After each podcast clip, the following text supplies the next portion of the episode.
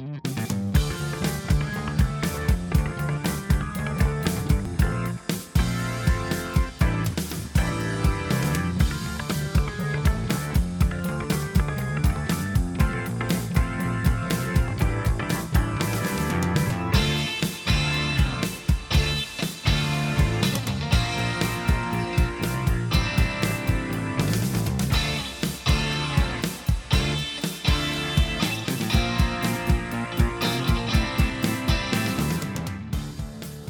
Seid gegrüßt, ihr lieben Freunde der gepflegten kybernetischen Übergriffigkeiten. Ihr hört gerade mal wieder das Nachtprogramm, euer cineastisches Wissenschaftsmagazin, das sich den ganz großen Fragen der Menschheitsgeschichte stellt.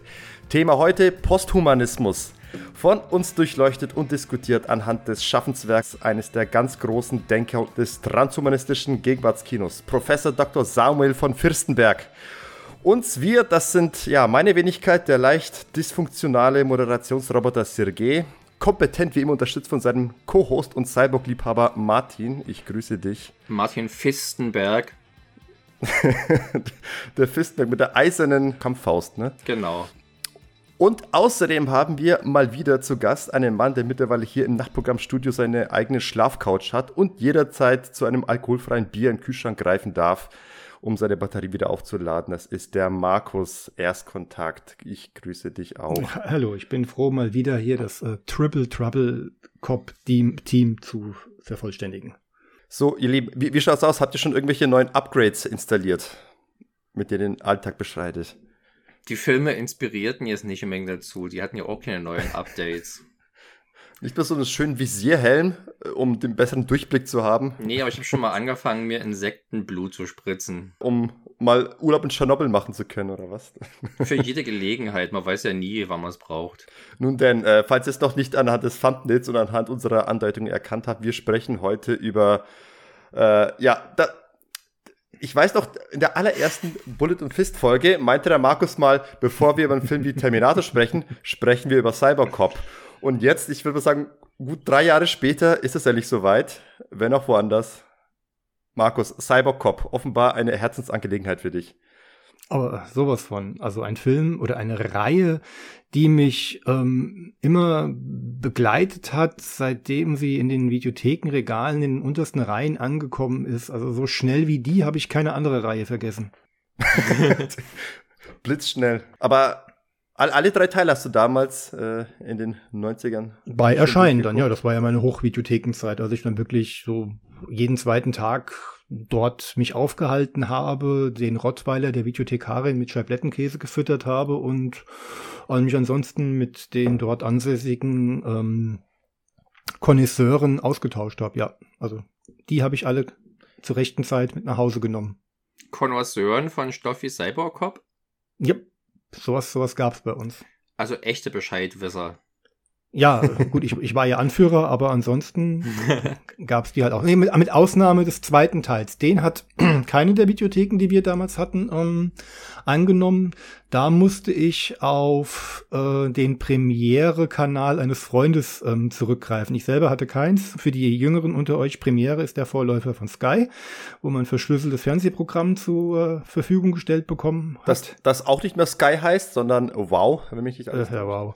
Ähm, und Und da habe ich das öfteren Mal Freunden dann immer eine VHS-Kassette in die Hand gedrückt und habe das Programm studiert und habe gesagt, hier nimm mir doch mal was auf. Und da hat mir ein Kollege Cybercop 2 aufgenommen, der zu meiner Freude auf äh, Premiere wohl entgegen der Videothekenfassung, das konnte ich jetzt nicht überprüfen, das war, weiß ich nur über den Flurfunk dort in den Videotheken eben geschnitten war, aber auf Premiere ungeschnitten war also vollständig und dann war ich im Besitz einer ungeschnittenen deutschen Fassung von Cybercop 2.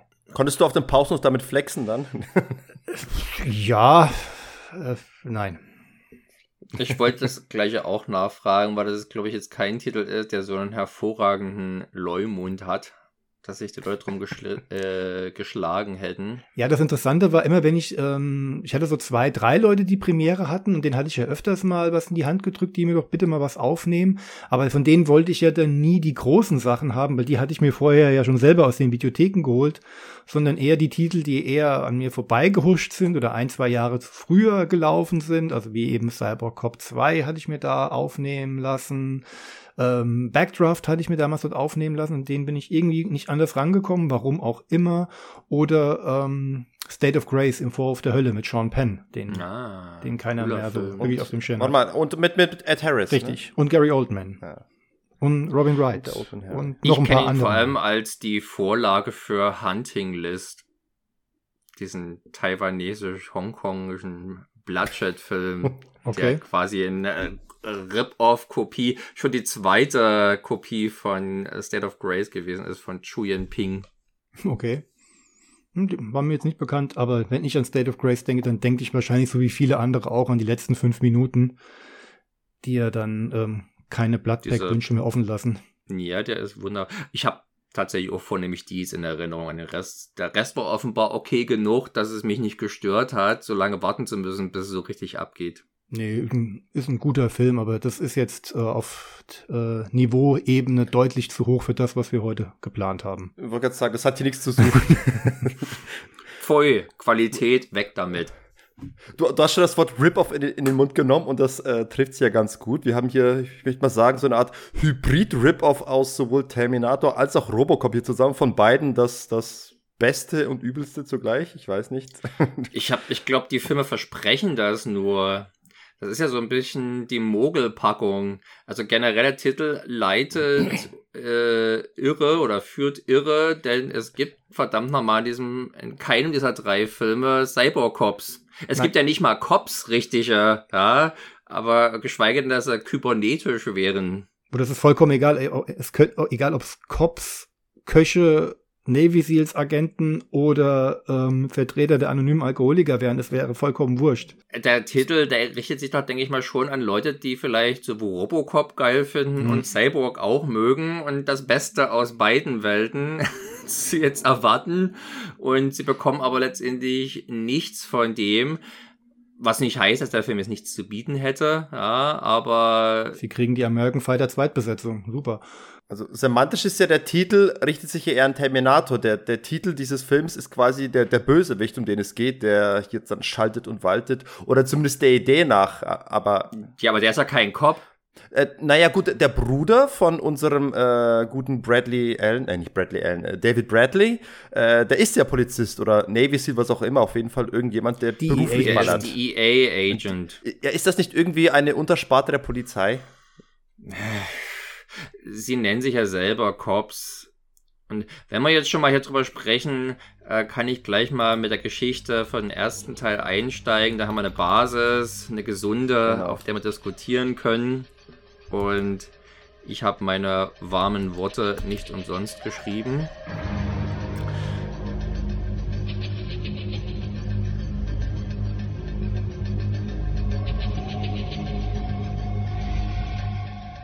Sprechen wir also über Cybercop, ein Film aus dem Jahre 1993 und unser alter Ninja-Spezi Sam Fürstenberg führt Regie. Da ist er wieder. Jack und Philip Ryan sind DEA-Agenten, bekannt und berüchtigt für ihre Eskapaden, die ihnen den Namen Double Trouble Psycho Cops einbrachten. Nach einer Geiselnahme, die im Tod des Sohnes eines einflussreichen Verlegers endet, quittiert Jack Ryan, nicht der von Tom Clancy, sondern der mit der extra schicken und stets präsenten Gürteltasche, auf Druck ja. der Medien den Dienst. Einige Zeit später erhält Jack die Nachricht, dass eine DEA-Operation in der Karibikinsel St. Keith, an der sein Bruder beteiligt war, in einem Desaster endete und Philip vermisst wird. Da die Agency nicht handelt, macht Jack sich auf in das vermeintliche Tropenparadies, wo korrupte Polizisten, übereifrige Journalistinnen und die Schergen des größenwahnsinnigen Verbrecherbosses Kessler auch das kleinste, noch das kleinste Problem darstellen. Cyborgs, im Auftrage Kesslers gebaut und aufs Töten programmiert, stellen sich ihm entgegen. Und Philipp könnte einer von ihnen sein. Spannend. Und das Ganze findet statt in den wunderschönen Südafrik in der südafrikanischen Karibik. Mhm. Herrliches Setting. Wie damals ja fast alles, was aus dem Produktionsstudio mhm. New Image kam. Äh, Süd Südafrika war quasi das Bulgarien der 90er. Ja, wären sie doch mal da geblieben. Stimmt, ja. hat auf alle Fälle landschaftlich ein bisschen mehr zu bieten als Bulgarien. Oder zumindest das, was man von Bulgarien in New Image Produktion so meist zu sehen bekam. Ja, ja aber mhm.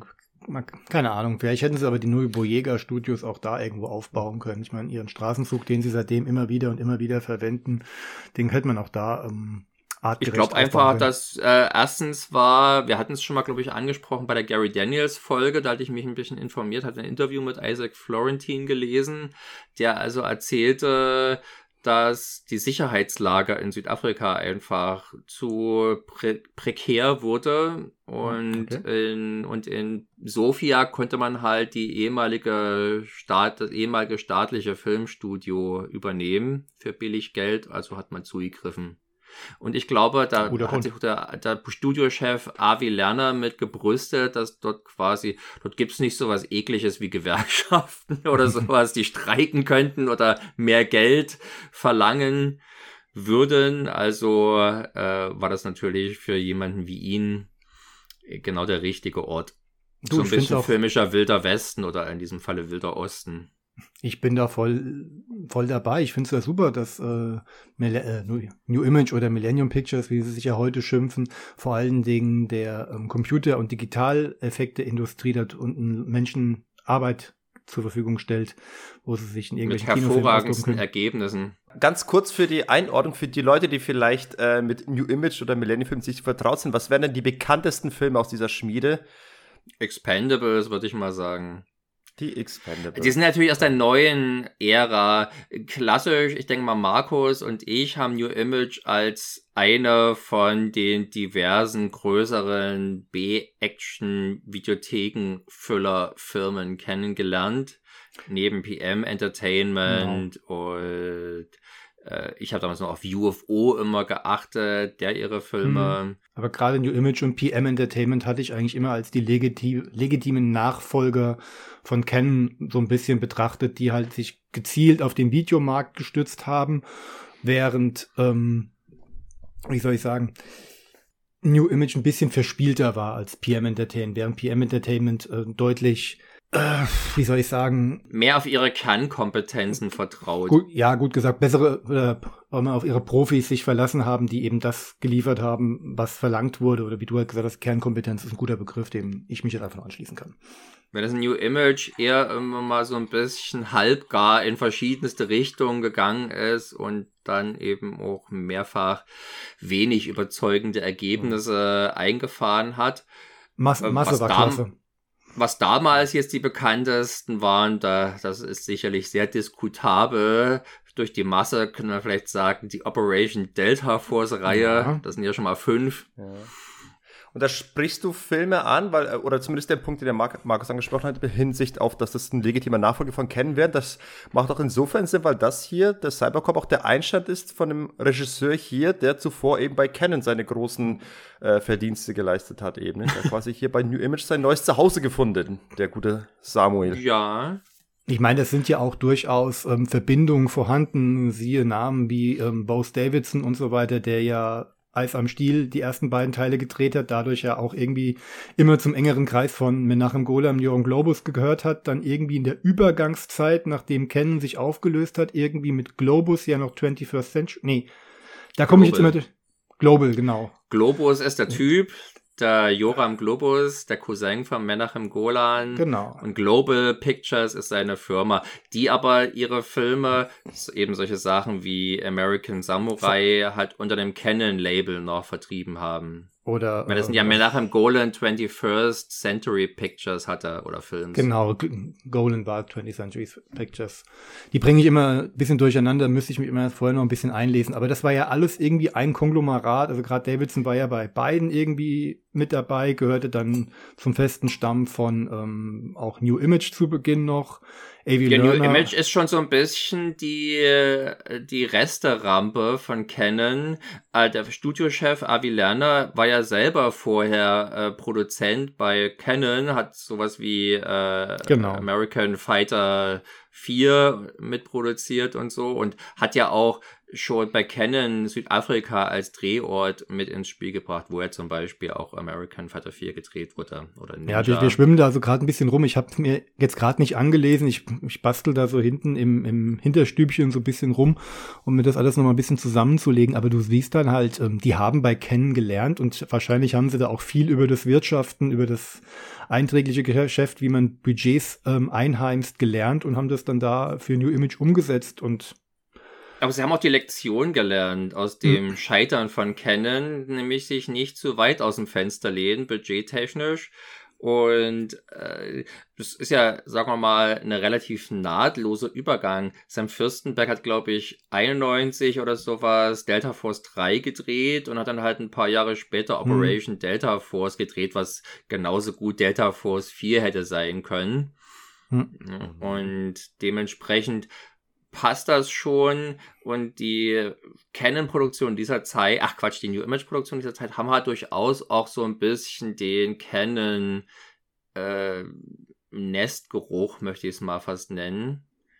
Aber und hatten in erster Linie den Videomarkt auf, äh, im Auge gehabt und ja. wollten den erstmal bedienen und haben das ja dahingehend durchaus ähm, geschäftsmäßig clever angelegt, dass sie genug Geld verdient haben, bis sie mal gesagt haben, so, jetzt testen wir mal unsere ersten Versuche in Richtung Kino mal aus. Ich meine, aus dem Kopf würde mir als erster einer einfallen, an den heute keiner mehr denkt, ähm, Edison mit Justin Timberlake und LL Cool J. War, glaube ich, die erste ja. Millennium Pictures Version. Äh, der war aber in den USA schon derart im Debakel, dass ja. er hierzulande gleich in der Bibliothek gelandet ist. Auch der erste Undisputed zum Beispiel ist ja von Millennium. Stimmt. Also die späteren dann auch, aber der erste wurde halt noch ins Kino hm. gebracht. Genau, das waren so die ersten Versuche. Und aber natürlich ja. die Steven Seagal äh, und äh, Jean-Claude Van Damme Dinge, also sowas wie Replicant und The Order. Ah, schon. In Hell, in Hell hatten die. In Hell, genau. genau. Und von, äh, von Seagal erst natürlich der schon der unsägliche Ticker, aber auch dann der, die etwas weniger unsäglichen Out for a Kill war es, glaube ich. Nee, das Gab's war kein. Out for a Kill. War das, war das ein New Image Film? Das ist der von, ja, ja, der und Belly of the Beast natürlich. Ja, ja, ja, und Submerged, Today You Die.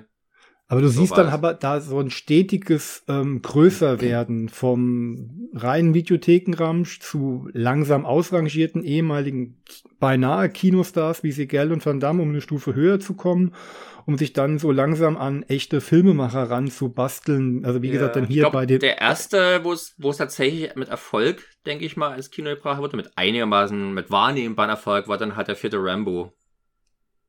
Das war 2008 und davor gab es ja auch schon durchaus renommierte Versuche. Ich meine, immerhin haben sie einen Brian De Palma für die Schwarze Dahlia bekommen, äh, für Black Stimmt, Dahlia. war aber auch ein Debakel.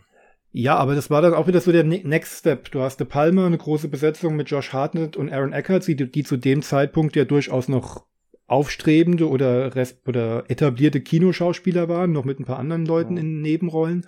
Und er sah ja auch richtig gut aus. Also da, dass der in Sofia gedreht wurde, ist mir im Kino damals nicht aufgefallen. Stimmt. 16 Blocks. Der Zum, genau. Willis-Film von Richard Donner ist auch eine Image-Produktion. Also da haben sie sich dann weiter hervorgewagt und haben dann auch große Namen dann ähm, gelockt. Also, die haben offenbar besser überlebt wie, wie PM. Die haben ja nie diese Namen bei sich gehabt. Nee, PM hat das, ja nie. Das wollten die halt nicht. Ich denke mal, das war schon der, der Avilana scheint ein bisschen auch schon diesen Größenwahn hm das Geltungsbedürfnis. Ein Typ wie Joseph Mary oder ein, ein, ein oder der Richard Pepin, wie man mal nennen wollen. Pepin? Ja. Richard Pepin. Äh, die wurden sicherlich nie irgendwo in, in, in äh, großen Premieren hofiert. Ja, wenn das natürlich mehr nachher im Golan, das war wirklich auf den Schlagzeilen der, von, von Variety waren die Go-Go, äh, Boys wurden, wurden zelebriert. Da, die hatten den Hollywood Glamour. Und das ist halt was, was natürlich viele, wer sich schon in Hollywood engagiert, um dort sein Geld zu verdienen, der möchte natürlich nicht nur einfach äh, bescheiden Geld machen, der möchte schon den Glamour mit haben. Jemand wie Roger Corman, der tatsächlich jetzt über Jahrzehnte geschafft hat, relativ bescheiden im Prinzip Dinger zu machen und sich nie zu weit äh, äh, oder nie zu viel Geld riskiert hat, die jetzt die sein Geschäftskonzept hätten ins Scheitern bringen können, sind dann doch eher die Ausnahme. Die meisten wollen es halt krachen lassen und wer es krachen lässt, der kracht eben halt auch mal daneben. Der große Unterschied, du hast, wenn du jetzt Corman mit ins Spiel bringst, ist jetzt zum Beispiel der, Corman war eine Talentschmiede, der hatte viele Leute unter Vertrag, die danach groß geworden sind, während äh, die ganze Mischpoke um Lerner äh, und Davidson und wie sie alle da nochmal in der Truppe heißen bei Millennium Pictures, die holen dann eher die, ja, abgehalfterten oder nicht mehr ganz so prestigeträchtigen Stars bei sich rein, wie eben Stallone. Wir lieben Stallone, aber sein Stern, sein großer Stern war nicht mehr so vorhanden wie in den 80er Jahren. Oder holst Leute, die einfach nie den großen Impact haben, wie in Jared Butler für die Has Fallen-Reihe oder sowas. Und produzierst halt. Ja, aber auch, auch, ein, auch jemand mit Talent wie Isaac Florentine unstreitbar hat, der schafft's halt nicht raus aus dieser Nische. Der bleibt dieser Nische verhaftet. Anders als es früher mal eben beim Peter Bogdanovich, ohne jetzt Peter Bogdanovich irgendwie auf eine Stufe mit Isaac Florentine stellen zu wollen, im Guten wie im Schlechten nicht, ja. Aber äh, das war eben aus einer Zeit, als das noch geklappt hat. Auch ein Joe Dante konnte dann eben, äh, nachdem er Piranha gedreht hat und vorher äh, Trailer editiert hat, äh, konnte er dann plötzlich für größere Firmen äh, und für Spielberg eben Gremlins drehen. Das wird, das hat schon dann von den Leuten, die in den 90er Jahren bei äh, New Image produzierten und Filme machten, da war abzusehen, die, das wird auch die Endstation sein, niveautechnisch. Ja, aber es wundert mich, dass sie ihre eigenen Talente nicht mehr gefordert haben. Ich habe zum Beispiel nie verstanden, warum man Florentine nicht für einen Expendables zu Rate ja. geholt hat und stattdessen halt. Warum Patrick Hughes engagieren, ja. ein Typ, der überhaupt nicht für Action äh, äh bekannt war, aber vermutlich deutlich teurer, als es ein Isaac Florentine war. Mhm. Das ist mir auch ein bisschen ein Rätsel. Moment mal, Ex Expendables, von welchen, von welchen Posten sprechen wir? Vom Regisseur. Das war doch Stallone selbst Nur beim ersten. bei Expendable 1. Nur der erste. Nur beim ersten. Beim zweiten hatten sie dann ja immerhin den zu dem Zeitpunkt vermutlich auch schon recht preiswerten Simon West. Ne? Simon, Simon, West, genau. Und beim dritten dann Patrick ah, genau. Hughes, der ja, echt einen guten Job ah, gemacht genau. hat. Also warum nimmt man nicht einen so einen Action-Regisseur ähm, wie Florentine, der sich ja wirklich auch schon bewiesen hat, mal für so ein großes Kinoprojekt? Vielleicht hat er zu sehr einen eigenen Stil und ist mit Stallone nicht zurechtgekommen, wer weiß es das schon, aber darum soll es heute nicht gehen. Und wo du gerade die Endstation äh, erwähnt hast, dass viele Darsteller Endstation bei New Image hätten, das sieht man ja tatsächlich auch bei unserem Hauptdarsteller äh, David Bradley, den sie sich auch von Canon ausgeliehen, äh, nicht ausgeliehen quasi, weitergeführt haben der vorher bei American Ninja 3 und 4 äh, mit dabei war. Ja, obwohl er ja da auch schon und nur noch die letzten Atemzüge von Ken miterlebt hat. Also das war schon die letzten Atemzüge und weitergemacht bei New Image. Und ich habe gesehen, David Bradley 1997 sein letzter Film. Ja, äh, und da Crisis. Ja, und da war er bei Jalal Mary angelangt. Endstation Mary. Er blieb ja aber die ganze Zeit auf ungefähr einer Niveauschiene, würde ich mal behaupten. Ja, also schon die Dinger, die er für Canon gedreht hat. Also er, er hat ja tatsächlich seinen Einstand sowohl bei Canon als auch generell in die große Filmwelt mit American Ninja 3. Ist das die Annihilation oder war das 4? Jedenfalls mit American Ninja oder Fighter 3.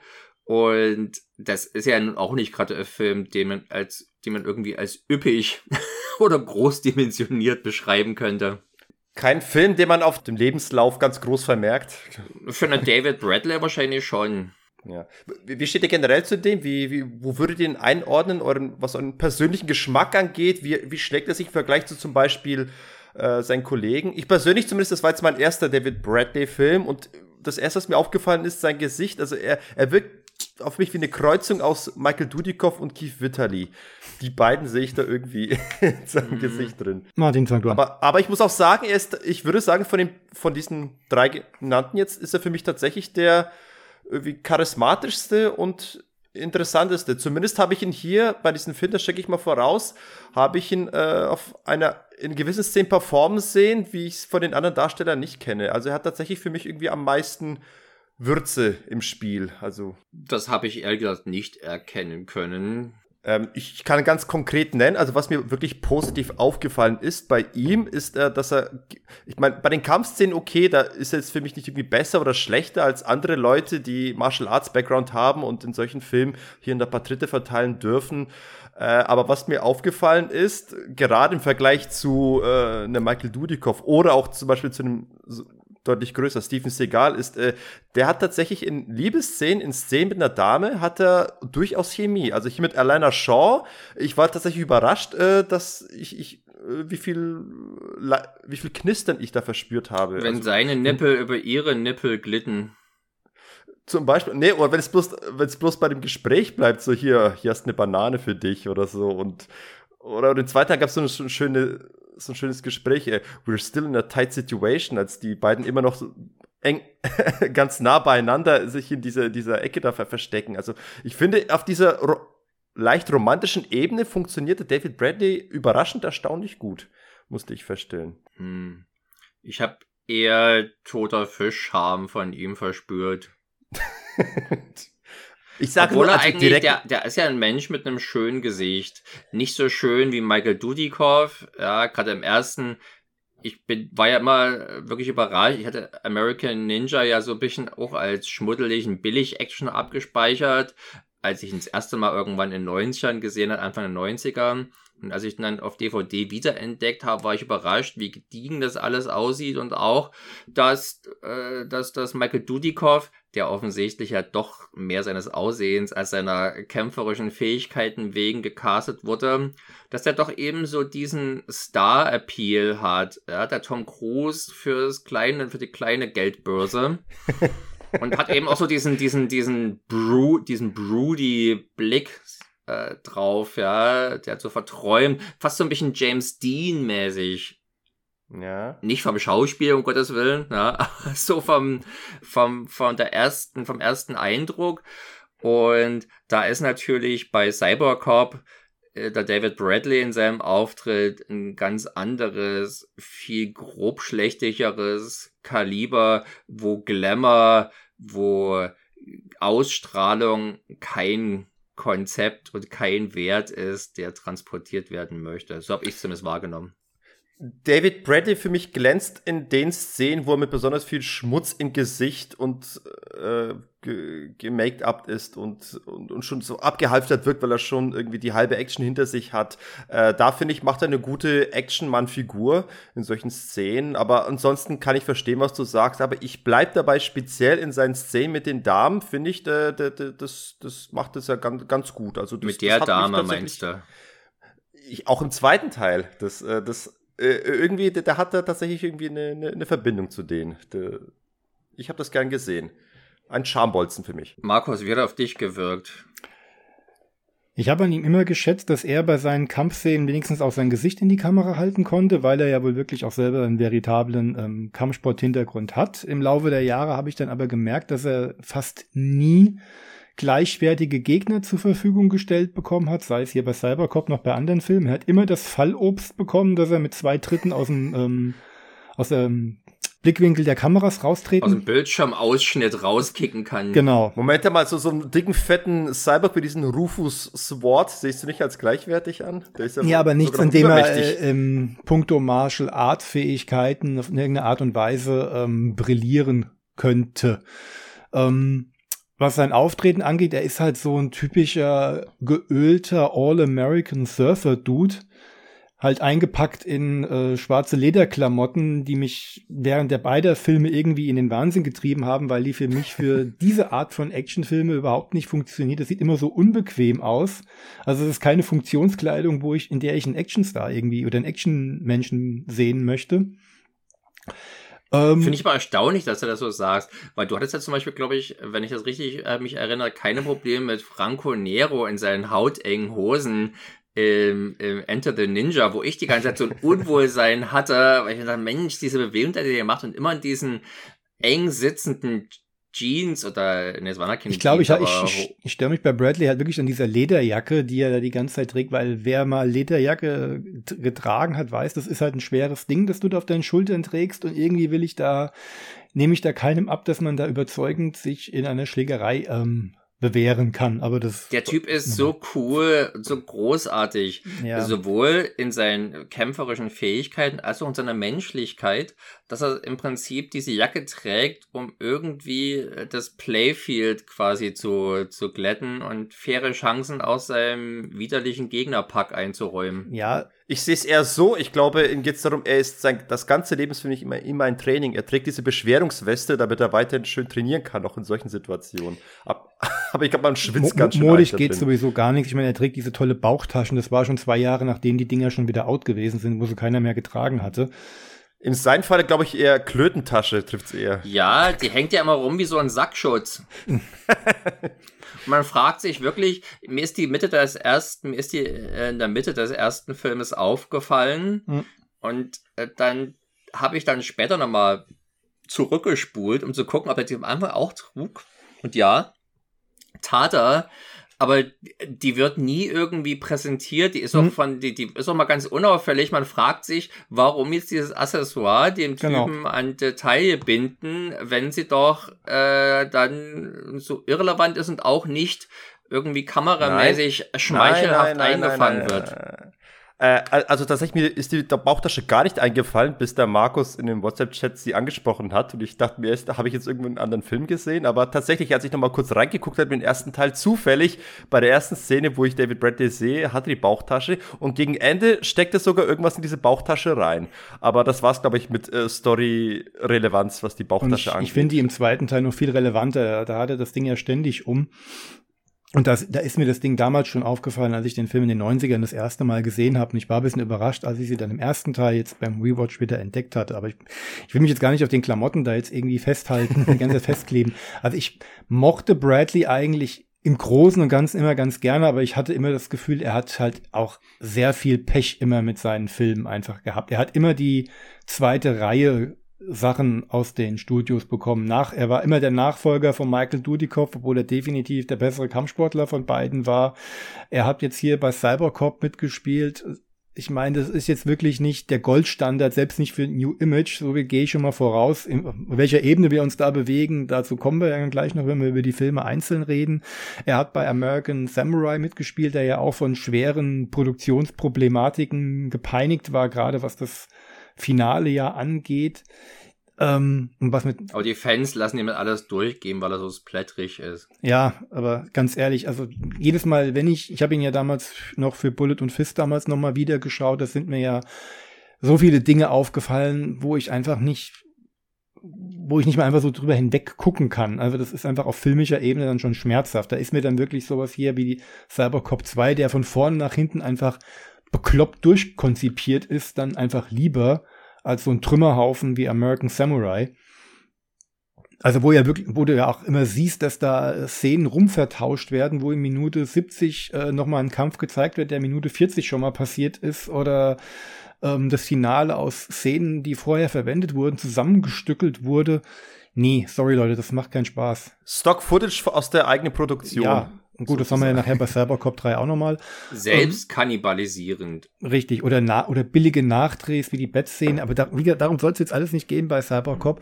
Und dann äh, ist er halt recht schnell bei Jala Mary gelandet und da hat er dann das Pech gehabt, dass entweder wollte er nicht oder Jala Mary war von seinen kämpferischen Fähigkeiten überfordert und musste ihn ja dann zum Non-Kämpfer dann machen, damit er überhaupt eine Chance gegen ihn hat das äh, ja, tat mir denn immer so ein bisschen leid. Er hätte dann vielleicht doch weiterhin TV-Schauspieler bleiben sollen und äh, den hübschen Nachbar Sky bei Modesty Hobby geben sollen, hier am Anfang seiner Karriere. Aber für Sergei könnte noch interessant sein, dass ja David Bradley auch, ich glaube 94, hat er so einen erotischen Thriller, hm. ich glaube Blood Run, oder? Von Bose Davidson gedreht vermutlich so im Basic Instinct Kielwasser, hm. wenn Sergei jetzt hier schon auch die sinnlichen Szenen besonders zu schätzen wusste, weiß man vielleicht auch da zu schätzen. Vielleicht ist da was zu holen. Vielleicht ist er, ja, was ist mit dem nachher passiert ab 1997? Ist er dann plötzlich irgendwie Immobilienmakler geworden oder ins Ich, ich glaube, Karatelehrer, der hat sein eigenes Karatestudio aufgemacht und ist, glaube ich, auch Maler Nee, das war eben ich bring das. Maler. Der ist aber auch irgendwie künstlerisch aktiv. Bilder malen oder, oder Wände streichen? Das musst du nachgucken. das musst du nachgucken. Aber der hat sich wirklich komplett aus dem Kram zurückgezogen. Der hat keinen Bock mehr gehabt. Okay. Also wirklich aus eigener. Naja. Äh, Trotz dieser großen Erfolge. naja, gut. Also wie gesagt, die letzten beiden Dinger, gerade dieser Final Crisis, sein letzter Auftritt, der war ja wirklich ja. ganz übel. Was ich aber ganz gerne mag, ist auch eines der letzten Filme von 97, Total Reality. Mhm. Äh, auch so eine UFO-Produktion von Philip Roth. Nicht dem großen Autoren, sondern dem nicht ganz so großen Regisseur, Indie-Regisseur. Und UFO-Film mochte ich immer. Immerhin der Produzent von tausenden Tierhorrorfilmen, Fortsetzungen für einen Sci-Fi-Channel mm. produziert. Mm. Äh, ja, so ist so ein bisschen ein Terminator-Rip-Off, aber ohne Roboter. Nur eher das Zeitreisekonzept so. übernommen. Und da fand ich ihn auf jeden Fall auch gar nicht so schlecht. Ich, ich mag ihn jetzt nicht speziell, da hat er einfach zu wenig auch gedreht, was, äh, was irgendwie auch bloß Geheimtipp oder kleinen Highlight-Status ja, verdient. Aber er ist mir jetzt. Echt? Welchen? Heart Attack. Ah, stimmt, ja. Es wäre vielleicht sogar mal zu sagen, was, was, was man denn von sich ihm, was man sich von ihm angucken kann. Ich habe mir in Vorbereitung sogar nach seiner, ich weiß gar nicht, ob das eine frühere Zusammenarbeitung mit äh, dem Regisseur Sam Fürstenberg war. Wenn ja, dann ein paar Monate vermutlich vor Cyborg Cop, nämlich Blood Warriors. Mit Frank Zagarino mit Frank Zagarino, wo also zwischenzeitlich mal eben in Indonesien eine indonesische Produktion gedreht hat. Mhm. Für das gleiche Erfolgsstudio, das auch schon die tollen Sachen Lady Dragon 1 und 2, über die du ja, Markus, auch schon sehr viel Wohlwollendes von dir gegeben hast. Ja.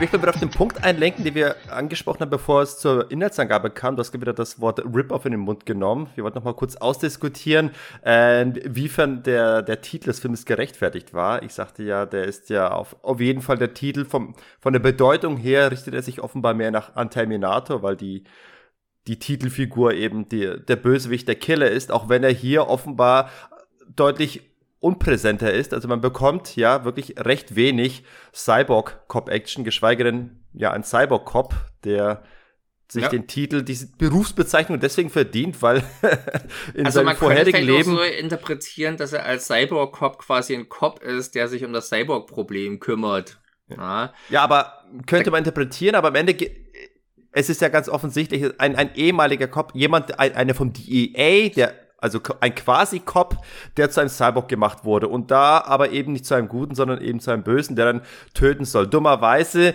äh, macht es der Film so, dass dieser jene Cop erst gegen Ende des Filmes wirklich aktiv wird oder sich auf die Beine gestellt wird. Bis dahin ist ein ganz anderer tätig, der dem Titel alle Ehre macht, zumindest ein gewisses nicht ganz unfreiwillig komisches Auftreten hat. Welchen Titel? Ich, ich rede von dem Darsteller, von dem Rufus Sword. Also der taucht ja vorher auf als, als Beispiel, als Prototypmodell dieses, dieser Cyborg-Cop-Reihe. Und ja, was von den, von den zu halten? Low-Budget-Terminator, über den man die Augen rollen möchte, noch nicht ahnen, dass es in dieser Reihe in dieser Hinsicht noch deutlich abwärts gehen wird. Ja. Aber tatsächlich eher schon sein, sein letzter Film, 1993, sein letzter Filmauftritt von diesem Rufus. Ja, Swap. ich habe stand da auf die, in der IMDb groß zu lesen, wo ich dachte, sollte man den jetzt kennen, dass ihm das jetzt bemerkenswert erscheint. Vor allem denkt, hatte ich gedacht, letzter Film, wenn das so prominent dasteht, ist er vielleicht gestorben in irgendeiner spektakulären Art und Weise, aber das scheint nicht der Fall zu sein. Wahrscheinlich ist er immer noch eingebuddelt äh, für die Endszenen, haben nicht rausgeholt. Kein, keiner. Also die traurige Botschaft für unser Publikum, dieser Mensch, den ihr nicht kennt, ist nicht mehr aktiv in dem, in dem, im, im Schauspielgenre, wenn man es überhaupt so nennen möchte. Wollen wir jetzt doch mal direkt zum Film gehen und mal ihn vielleicht ein paar einordnende Worte verlieren? Dann mach das doch mal. Also, okay.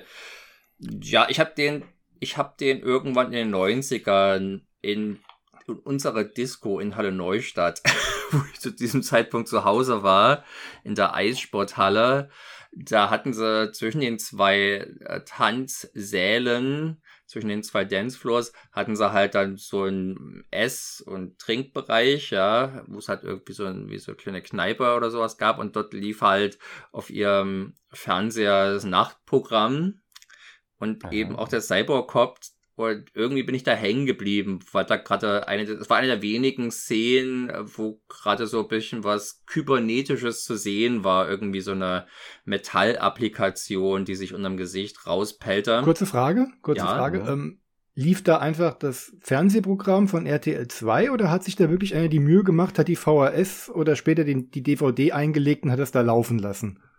Ich möchte eigentlich vermuten, dass es eher die, dass es eher speziell eine VHS eingelegt wurde, weil sonst wäre es vielleicht schon zu früh gewesen, das, weil ich das, war das Mitte geworden. der 90er Jahre unterwegs und der Film ist ja von 93.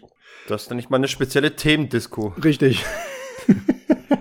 es war jetzt auch nicht so zuverlässig, dass ich wegen solcher Filme hätte in die Disco gehen können, ja, wo ich mich meistens also, gesperrt habe. Ich wäre öfter gegangen, wenn ich so Auf alle Fälle habe ich dann mal wieder in das Plating Image davon gelesen, in Form des Schnittberichtes. Hm. Wo gerade ganz prominent, die hatten, hat dann für die schönsten Szenen auch Fotos präsentiert. Nicht für alle, nur für die schönsten. Und da war halt gerade diese Szene zu sehen, wo einem Typen die Cyborg-Hand durch den Leib gestoßen wurde und hm. hinten blutig rauskam. Hm. Und da dachte ich mir, Mensch, das ist dir damals gar nicht aufgefallen. Vielleicht möchte ich den mal wiedersehen. Aber es hat dann doch eine ganze Weile ge gedauert, bis ich ihn ein zweites Mal gesehen habe. Der Wahrheit jetzt eher zu geben, hat sehr lange gedauert, nämlich bis jetzt, ich, obwohl ich die DVD irgendwann in Nullerjahren mir gekauft habe, lag sie bis, äh, bis jetzt quasi ungesehen rum oder bis vor ein paar Tagen. Und hat ist jetzt. Doch immer wieder schön, endlich mal diesen Grund zu haben, das, das Zeug rauszukramen. Ja, und dementsprechend war ich jetzt neugierig, wie er sich gehalten hat. Und ja, nicht sonderlich gut. Das kann ich schon mal vorausschicken. Aber er hat mich unterhalten. Achso, haben dich diese, diese kybernetischen Fettsuits nicht überzeugt? Das ist irgendwie ein quirliger Film, wo viel komisches Zeus passiert und der aber auch einen gewissen Charme hat, äh, der nicht immer in sinnvollen, wertenden Worten beschrieben werden kann. Als Beispiel sei hier genannt, das Ganze, wir hatten es schon gesagt, und ich hatte schon gesagt, spielt dann also auf einer fiktiven, ich betone mal fiktiv, nicht, dass der Gay wieder sich zum Atlas äh, begibt, um zu gucken, wo sich denn St. Keith befindet, äh, Karibikinsel. Und ja. dort findet dann nach geraumer Zeit eine große Verfolgungsjagd statt, wo unser Held dann halt von örtlichen Polizisten in ihren schicken Ford Sierras verfolgt ja. wird und dazu ertönt ein quietschfideler Hillbilly Country Sau äh, Track, hm. der wo man sich fragt, wieso, die, wieso der, wieso Country auf dieser Karibikinsel befremdlich. Das aber hört man dort so gerne. Fand ich aber irgendwie auch lustig.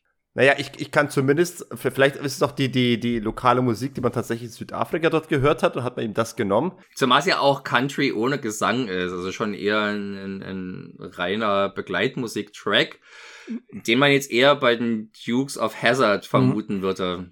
Bei einer ähnlichen Szene vielleicht. Ich, vielleicht war das auch bald die Intention, vielleicht war Sam Furstenberg einfach großer Dukes of Hazard Fan und wollte das hier mit reinmachen.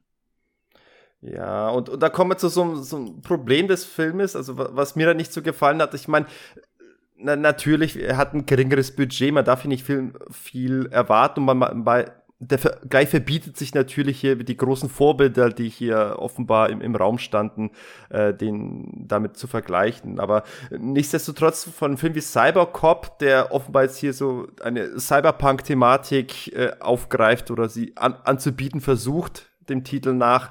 Äh, von dem erwarte ich so tonal bisschen mehr Konsequenz und mehr, ja, ich sag's mal Düsternis. Also er ist mir tatsächlich so ein bisschen, wie du sagst, quietschfidel, zu feuchtfröhlich, zu hell, zu äh, unentschlossen in seiner tonalen Ausrichtung und, und zusätzlich bekommst du letzten Endes de, die titelgebende Kybernetik nur spärlich verteilt äh, präsentiert. Also der, der Film hätte sich dann am ich möchte meinen, auch budgettechnisch dann mit diesen Sehenswürdigkeiten, mit diesen visuellen Reizen dann doch stark zurück. Und wenn, dann äh, zeigt sich dann doch irgendwie, dass äh, die, dass das alles nur Gummianzüge sind und eher, eher unfreiwillig komisch als ein, ein Hingucker. Also leider tonal und stimmungstechnisch irgendwie eher mh, hm, zweifelhaft. Da sind es eher dann, glaube ich, Explosionen und der ganze Irrsinn drumherum, der vielleicht überzeugt. So meine erste Einschätzung. Ja, ich weiß, was du meinst. Ähm, mir mir geht es da tatsächlich ähnlich. Der, der und wie auch die anderen später, die haben alle so eine so eine kindliche Matchbox-Attitüde, eher so, ich, ich will jetzt nicht sagen, ich will jetzt nicht diesen Billigvergleich mit Power Rangers oder sowas ziehen, aber wie du halt sagst, die haben da, diese Cyborgs haben diese Gummiüberzüge, die eindeutig nur als, die ja Prothesen sein sollen, aber wo du eindeutig siehst, dass da einfach so, so ein bisschen äh, Gummiüberzug übers Bein oder über den Arm gezogen wurde, was dann so ein, ja, so ein vergnügten kindischen Look verpasst. Gleichzeitig knallt's aber an jeder Ecke. Es werden äh, Statisten im Dutzend billiger über den Haufen geballert und wenn sie getroffen werden, dann spritzen die Bloodpacks ordentlich auf. Es gibt ein paar harte Gewalteinlagen, die dann aber komplett dem entgegengehen. Ähm, hätte ich den als das wäre meine Art von, also ohne die Gewaltszenen wäre das die Art von Actionfilm gewesen, die meine Eltern mich halt als 10- bis 12-Jähriger gefahrlos hätten gucken können, weil es ordentlich rumst, weil ordentlich was passiert, aber ähm, alles nicht so ernst genommen wird, eben ohne diese Düsternis. Dann kommen aber, wie gesagt, diese harten Gewalteinlagen und er macht da so dieses, dieses Fass mit dem toten Bruder auch im ersten Film oder im zweiten, ähm, wo dann hunderte von Leichen dann zur äh, aufgestürmt werden. Ich weiß halt immer nicht so genau, für wen ist der jetzt gemacht. Das, das Videothekenpublikum, das ordentliche Action sehen will, das wird äh, bisschen leer zurückgelassen, eben weil es so locker flockig ist. Für die Kids ist es zu hart, ist es zu blutig, zu, ja, splatterig auch zum Teil, wie du schon gesagt hast, Martin, die Szene mit der Hand durch den Körper, das werden auch ganze Gliedmaßen abgetrennt es passt vorne und hinten nicht zusammen. Und dann ist der erste halt ganz, ganz schlimm auf handwerklicher Ebene, gerade in der Pre-Production einfach Schrott. Also gerade die Soundabmischung ist ja wohl der, ist ja wohl eine Frechheit. In der Post-Production. Äh, meine, Entschuldigung, in der Post-Production. Ich habe Pre, Entschuldigung, ich habe Pre-Production ja. gesagt. Also gerade ja gerade was das Sounddesign angeht, also Schussgeräusche, die ja. null aufeinander passen, äh, entweder zeitverzögert, du siehst Mündungs... Nicht synchron sind, nicht synchron sind. fehlen. Ja, ja, vor allem recht willkürlich werden, also du hörst meistens die Pistolenschüsse, buff, buff, buff, und dann gibt's teilweise Shotguns, die exakt genau, genauso klingen genau. wie Pistolen. Und so geht das die ganze Zeit, also nicht nur bei, also gar nicht bei, bei dem ersten Angriff auf dieses Lager von Kessler ist es schon mal ganz schlimm, aber auch im Finale, wenn dann David Bradley mit seiner Schrotflinte rumballert, das sind so Sachen, ich kann ja mal so einen kleinen Fehler verzeihen, aber hier äh, hat der Wahnsinn keine Methode und wird durchgezogen. Äh, nee, das, das, da komme ich mir ich halt glaube, es war ja eine sehr, es war ja eine ziemlich frühe New Image Produktion. Ja, die haben, glaube ich, erst 92 begonnen. Vielleicht haben da die entsprechenden Sound-Fakultäten äh, noch nicht gestanden. Keine Ahnung. Der macht nee, schon wirklich einen überraschend ramschigen Eindruck äh, in dieser, in dieser Hinsicht. Auch eine Szene, die ich wirklich erheiternd fand, der äh, John Reese Davis, wir haben es noch gar nicht äh, hm. erzählt, der spielt also hier den Oberbösewicht Kessler. Ganz harte Karrierephase. In irgendeiner Szene haut der jemanden eine runter, aber nicht allzu stark. Der Soundeffekt dazu klingt aber wirklich wie aus so einem Hongkong-Film, wenn der allerharteste High-Kick hm. den Gegner zurückschmeißt, ja und noch eher so aus den 70ern, also dieses, dieses, dieses, dieses leicht kartonmäßige äh, hm. Sounddesign und also es ist so unpassend, dass ich dass ich tatsächlich schon bereit war, wenn nicht der ganze äh, Käse drumherum gewesen wäre, die ganzen Soundfehler, dass ich, dass es bewusst hier ein bisschen so überzogen äh, dargestellt wurde. Scheint aber doch eher sich um einen von vielen fuschig, eine von vielen Fuschigkeiten zu handeln. In der Hinsicht verschenkt der Film hier auch viel. Du hast gesagt, handwerklich ist der Film wirklich nicht gut und man muss sich schon, ich meine, es ist, es bietet sich nicht an, diesen Film jetzt mit Terminator oder Robocop auf handwerklicher Ebene zu vergleichen. Sinnvoller ist es vielleicht, ihn mit den Sam Fürstenberg-Filmen aus dem Hause Canon zu vergleichen Und man möchte es eigentlich nicht glauben, dass es vom gleichen ja. Regisseur ist wie Avenging Force. Mhm. Oder selbst, ja. äh, selbst, äh, selbst American Ninja, die also im Vergleich hierzu wie super sorgfältiges Edelkino wirken. Wenn es hier also ich meine, er beginnt ganz interessant mit dieser ersten Action-Szene, die eher kurz, aber ganz, ganz lustig ist. Äh, diese Geiselbefreiung, mhm. ne? Die dann halt irgendwie ein bisschen wo sich mir die Dramatik nicht ganz erschließt, warum jetzt äh, David Bradleys Charakter nicht das tun darf, was er hier macht. Er befreit ja immerhin die Geisel. Mhm. Und aber dann die zweite Action-Szene, die schon fünf Minuten später folgt, wo halt der Bruder, gespielt von Edelmime Todd Jensen, dann den Einsatz in der Karibikinsel leitet. Das ist wirklich eine derart lausige Action-Szene. Die be dabei beginnt sie mit so großen Bildern. Wir haben also schöne, relativ fast episch wirkende Einstellungen. Kamera Jossi, äh, Kameramann Jossi Wein, von dem wir später nochmal hören hm. werden, ah. hat durchaus ein Händchen für Josef Wein übrigens bei diesem Film noch. Äh, da hat ein Händchen für große Bilder, und auch die Möglichkeiten, die umzusetzen. Also wir sehen dann die, die, dieses, die A-Kommando in Hubschraubern anreisen. Mhm. Zwei Hubschrauber haben sie, auch nicht die billigsten äh, Mies, die es dann in späteren New Image Filmen gab, sondern schon Modelle, wo man sich vorstellen kann, dass westliche Spezialeinheiten damit zu einem Einsatzort äh, fliegen. Ich habe es mir hier notiert. Hier auf meinem Zettel steht echte Hubis. Ich habe es mir extra aufgeschrieben. Und gefilmt ist aber aus einem, nochmal aus einem dritten Hubschrauber, der also auch zur Verfügung genau. stand.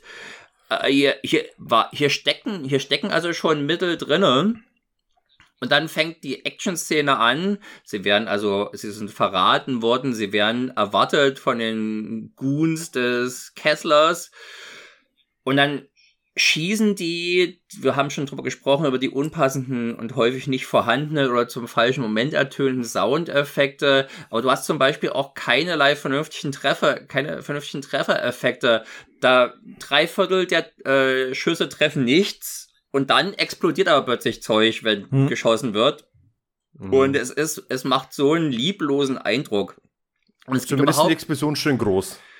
Immerhin, es rumst, es, es werden auch mal ordentlich Hütten in die Luft gesprengt, das sieht ganz hübsch aus.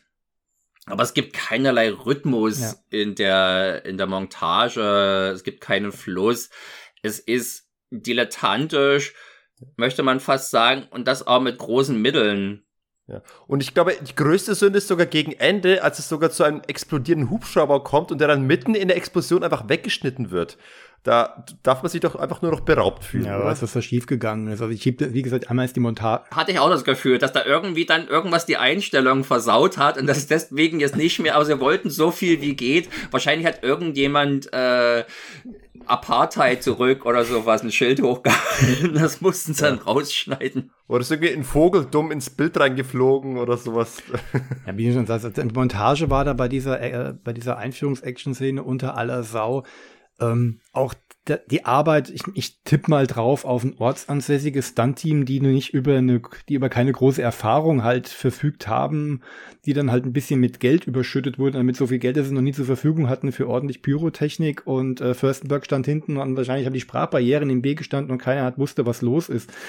Das, es ist ja auch, auch dieses, dieses Vorgehen von dieser DEA-Sondereinheit, also in heutigen Zeiten, wo ja offenbar selbst der äh, dritte Statist aus der vierten Reihe durch ein militärisches Bootcamp gehen muss, damit man ihm richtiges Waffenhandling beibringt, damit selbst in der äh, drittletzten B-Klitsch einigermaßen nach ordentlichem Spezialeinheitengebaren aussieht, rennen die hier durcheinander, als äh, seien sie aufgeschreckte Hühner. Jeder hat die billigste Knarre, die er aus irgendeinem Schrank äh, hervorzaubern konnte, in der Hand.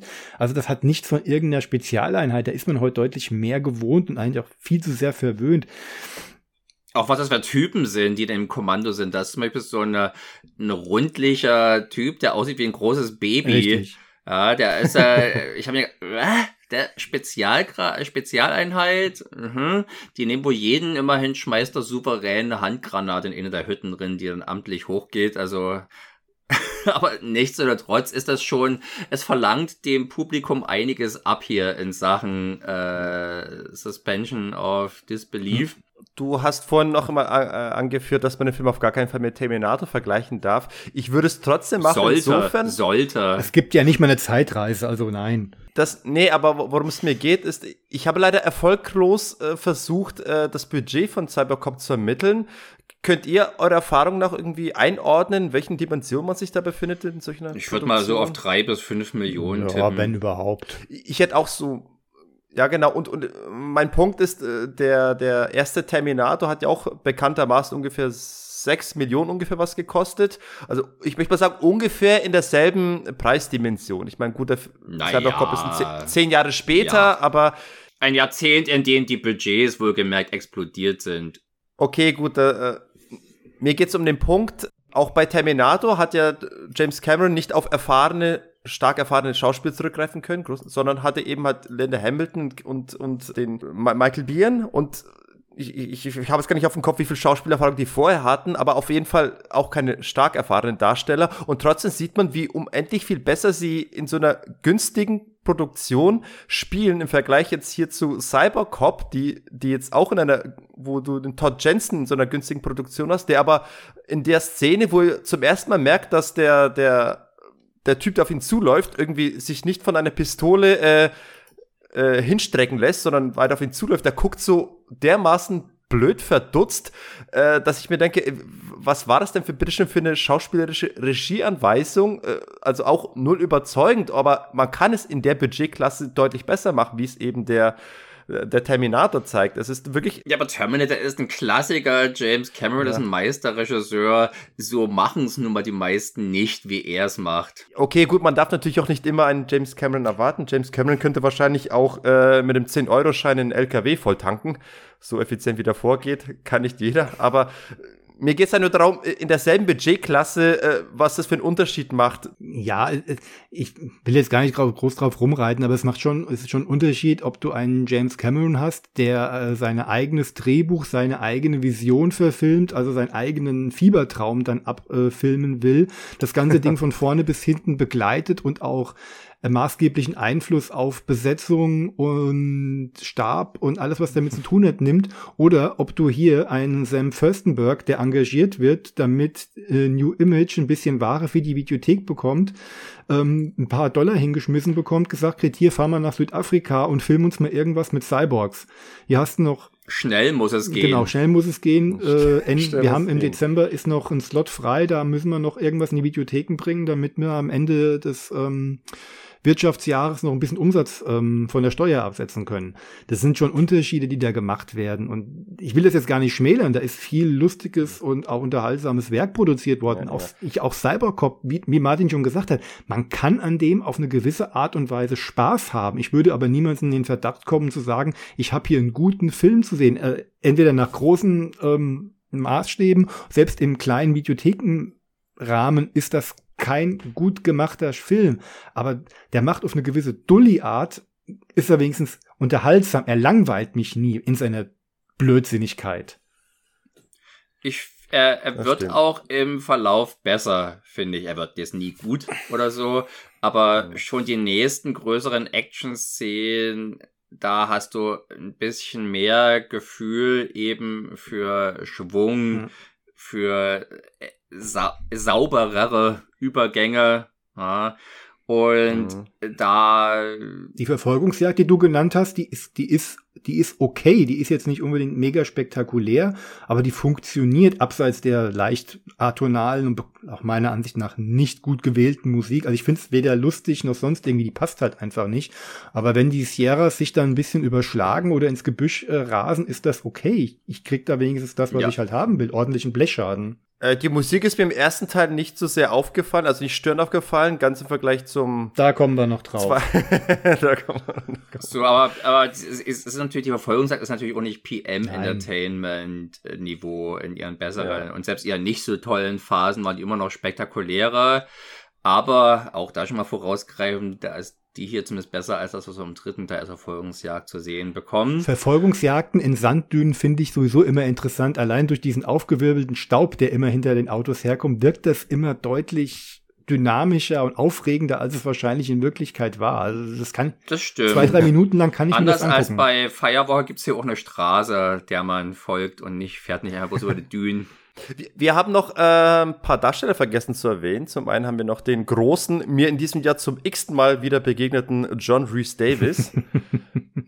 unser Lieblingszwerg und Indiana Jones Begleiter. Schwierige Karrierephase für ihn, glaube ich, die 90er. Der ist aber eine, das ist vielleicht auch mit so ein, ein, ein schillernder Akzent, den dieser Film hier setzt, mit seiner Besetzung eben, der in der den anderen zwei Teilen fehlt. Hm. Das ist ein ganz cooler und lustvoller Bösewicht, den ich gerne zuschaue, gerade auch in seiner Interaktion mit seinem Oberbüttel. Ja, ja, eben. Äh, auch einer von dieser Bösewichten, der den irgendwie die Farbe seiner, seiner Wände wichtiger ist als äh, seine eigenen Leute. So. Apropos Wände, Ja. apropos Wände. Also zwei, zwei Dinge. Zum einen, ja, ich gebe dir recht, vor allen Dingen habe ich hier bei dem Film das Gefühl, äh, Reese Davis weiß genau, wo er ist. Der überdreht seinen Böse mit, mit, mit diesem debilen Grinsen und seinen Sprüchen und seiner Spielfreude, ob die jetzt Drogen, Und dem Akzent, ja, den ob er der da. jetzt Drogen induziert, Alkohol induziert oder einfach auch Spaß an der Freude ist, sei mal dahingestellt, aber der weiß genau, in was für eine Art Quatsch er sich bewegt. Also ganz im Gegensatz zu Bloodsport 3, wo er wirklich nur für den Paycheck für drei Tage am Set gewesen ist. Gefühlt. Ja. Also bringt er hier Spielfreude mit und hebt das Ganze dann äh, nochmal eine Stufe höher, was natürlich auch damit zu tun hat, oder darauf einzahlt, dass der Film unterhaltsam ist. Aber wo du gerade Wende sagst, ist auch so, so eine bescheuerte ähm, äh, äh, Designentscheidung. Er spielt ja diesen Techniker, also ich, mir ist nie so ganz klar, ist er jetzt, ist er nur der Geldgeber oder ist er jemand, der wirklich Affinität zur Technik hat? Wenn es um den Cyborg geht, weiß er nichts. Aber er hat komischerweise diese in, im, in der Wand verarbeiteten Roboterarme, die ihn bedienen können und auch mit ihm reden können. Hast du, ach echt, ich hatte, die hab die eigentlich bloß für so eine Art extravagante Haken gehalten, dass die jetzt sich auch groß bewegen, habe ich nicht bemerkt. Doch, doch, der hat doch, hat ihm, glaube ich, was zu trinken eingeschenkt, oder? Habe ich das falsch in Erinnerung? Und irgendwas hat er gemacht. Also das war. Ich würde es nicht bestreiten wollen. Ich habe denen vielleicht nicht die nötige Aufmerksamkeit Es- geschenkt. ja, ich habe mich von der spannenden Handlung einfach zu sehr ablenken lassen. Es liegt jetzt ein bisschen Zeit zwischen der Aufnahme und der Sichtung. Ich habe mir zwar vieles notiert, aber leider rutscht einem ja immer so ein bisschen Detailwissen dann manchmal so durch.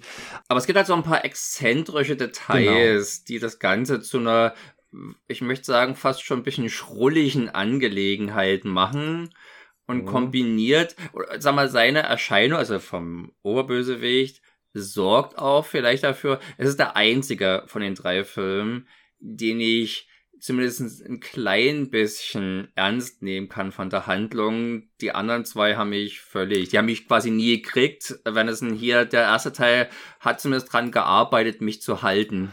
Beim ersten habe ich jetzt so im Nachgang, wenn wir, wenn wir jetzt so, drüber reden und ich drüber nachdenke, habe ich immer mehr so das Gefühl, der ist von zwei oder drei Teams gleichzeitig gedreht worden. Man hat die Teile dann ein bisschen so zusammengefügt, was halt auch so Unterschiede in der Qualität Durchaus lassen können. möglich. Also Vielleicht hat ja irgendwo in einer Pause, wenn das Second Unit Ja. gerade eine coole, oder gerade diese Scheiß-Action-Szene zu Beginn Genau. gedreht hat, war er vielleicht in Indonesien, hat Blood Warriors gedreht, der auch 93 rausgekommen ist. Gut möglich. Oder wie gesagt, er war oder er war mit Reese Davis gerade dabei, diese exzentrischen Momente zu drehen, wie wenn er diesen Handlanger da in dem in seinem Flur erschießt und sich darüber, wie du schon gesagt hast, beschwert, dass da ein bisschen Blut an die Wand spritzt.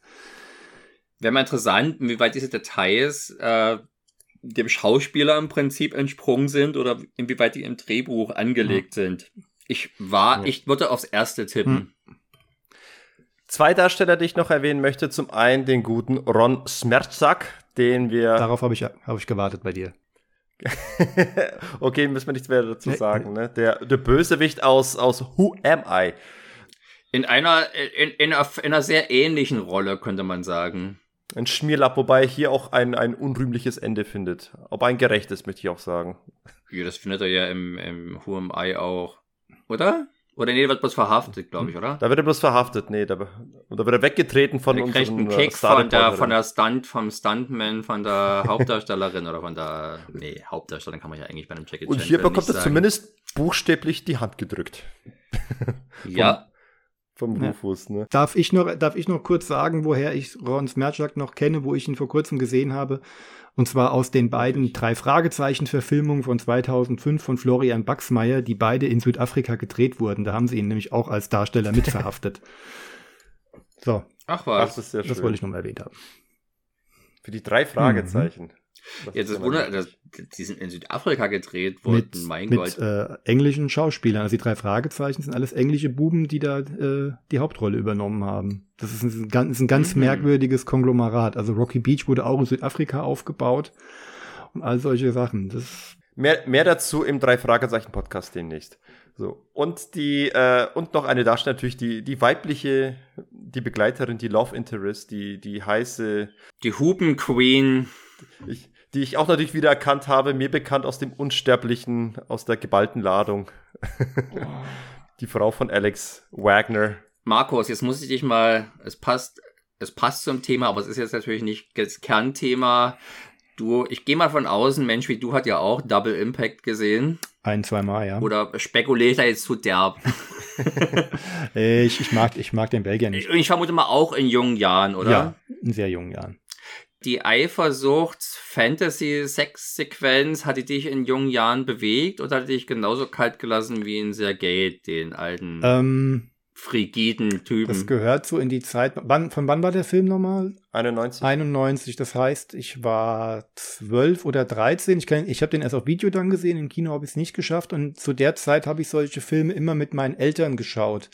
Also ähm, das heißt, ich habe da gesessen, ich habe gemerkt, und kann man ja so sagen, erwachsene Adoleszenz, wie du schon sagst, das macht halt was mit einem Jungen in der Pubertät, aber gleichzeitig sitzen die Eltern neben einem. Man weiß gar nicht, wie man damit umgehen soll. Man guckt da halt so geballt hin, man guckt recht. nicht nach links, man guckt nicht nach rechts, hoffentlich gucken nicht die Eltern jetzt nicht an und man fühlt sich so ein bisschen, ein bisschen, ja, unangenehm berührt. Ich weiß nicht, ich glaube, ich, mir war das damals irgendwie einfach zu verkünstelt. Man, man sieht letztendlich zu wenig. Das ist ja alles sehr dunkel gehalten, sehr, durchaus sehr kunstvoll gefilmt, aber gerade dadurch, weil man das irgendwie alles so, so vage hält, äh, finde ich, bekommt man dazu wenig zu sehen, als dass das für mich was gegeben hätte. Also, pff, ich habe da davon geträumt und nicht so eifersüchtig wie der böse äh, Jean-Claude Van Damme das sich herbeifantasiert hat, sondern voller, voller anständiger Unschuld. Nein, ich kann, wie gesagt, kann ich Weiter wollen wir das mal nicht vertiefen. Auf alle Fälle ist sie hier zurück. Cybercop ist ihr, ist ihr zweiter Actionfilm. Das war's. Ich würde tatsächlich sagen, die Szene hier finde ich deutlich sinnlicher. Man bekommt dann mehr zu sehen. Da hätte ich, wäre ich jetzt, glaube ich, hätte sich bei mir eher was geregt als kleiner Bub. David Bradley darf Popstar zeigen. ist auch. Wundert mich, dass er die Bauchtasche ausgezogen hat. Stimmt, das wäre natürlich eigentlich der Hammer gewesen. Wenn sie irgendeine Mittel, noch eine Methode gefunden hat, das Ding dabei zu halten. Und die Bauchtasche dabei die ganze Zeit so auf, hoch und runter wabbelt ja. die ganze Zeit, so aufspringen. Schluss, Schluss, aus, Sergei, aus. Ruhig. Sie muss ihm das Ding mal da hochschieben, weil es sonst ins Getriebe kommt. Ey, ich bleib dabei, die, die, die Chemie zwischen den beiden, also im Hotelzimmer das erste Mal, wo die sich so, so näher kommen, äh, ich finde, das hat wirklich überrascht. Ich war erstaunt, dass das tatsächlich so gut funktioniert und ich da wirklich an, an, an den Dialogen tatsächlich dann haften blieb. Du bist der äh, komische äh, Mensch. Ich, es war schon in der borderline cringy Sexszene und natürlich haben die hier auch wieder die Decken und sowas an den falschen Stellen äh, Moment, ich rede von der Szene davor, als es noch nicht zur Sexszene so, kam. Das danach war dann natürlich äh, zu plump und plakativ, äh, aber davor, wo es eben dann nicht zum, zum, zum Stich gekommen ist, äh, das fand ich irgendwie äh, reizvoll. Nun ja. So. Kurze, kurze Frage, Sergej. Bist du eigentlich enttäuscht, dass am Ende nicht geheiratet wird? Ich, ne, sag mal so, da ich wusste, dass noch zwei, da zwei Filme kommen, hatte ich die Hoffnung, dass es dann später okay. im zweiten oder dritten Teil ich kann mir eher vorstellen, sehr gerne den zweiten Teil reingemacht und hat, wollte dann gleich entrüstet ausschalten, weil die Beziehung nicht nochmal erwähnt wird. Da wurde, äh, wollen wir schon zum zweiten Teil gehen? Wir müssen noch ein paar Nein, Punkte hier. Obwohl viel müssen wir jetzt auch zum ersten Teil nicht mehr sagen. wir haben auch schon über eine Stunde, also von daher, aber zu wem erwähnen wollte ich noch bei den Action-Szenen, äh, was dann schon lustig ist das, das Finale. Also wenn dann der Rufus Sword gegen Todd Jensen antritt, äh, das hat das so grobschlächtig und langsam, das hat schon wirklich was von so zwei Plastik-Spielzeugfiguren, die ein Fünfjähriger aneinander irgendwie so drückt.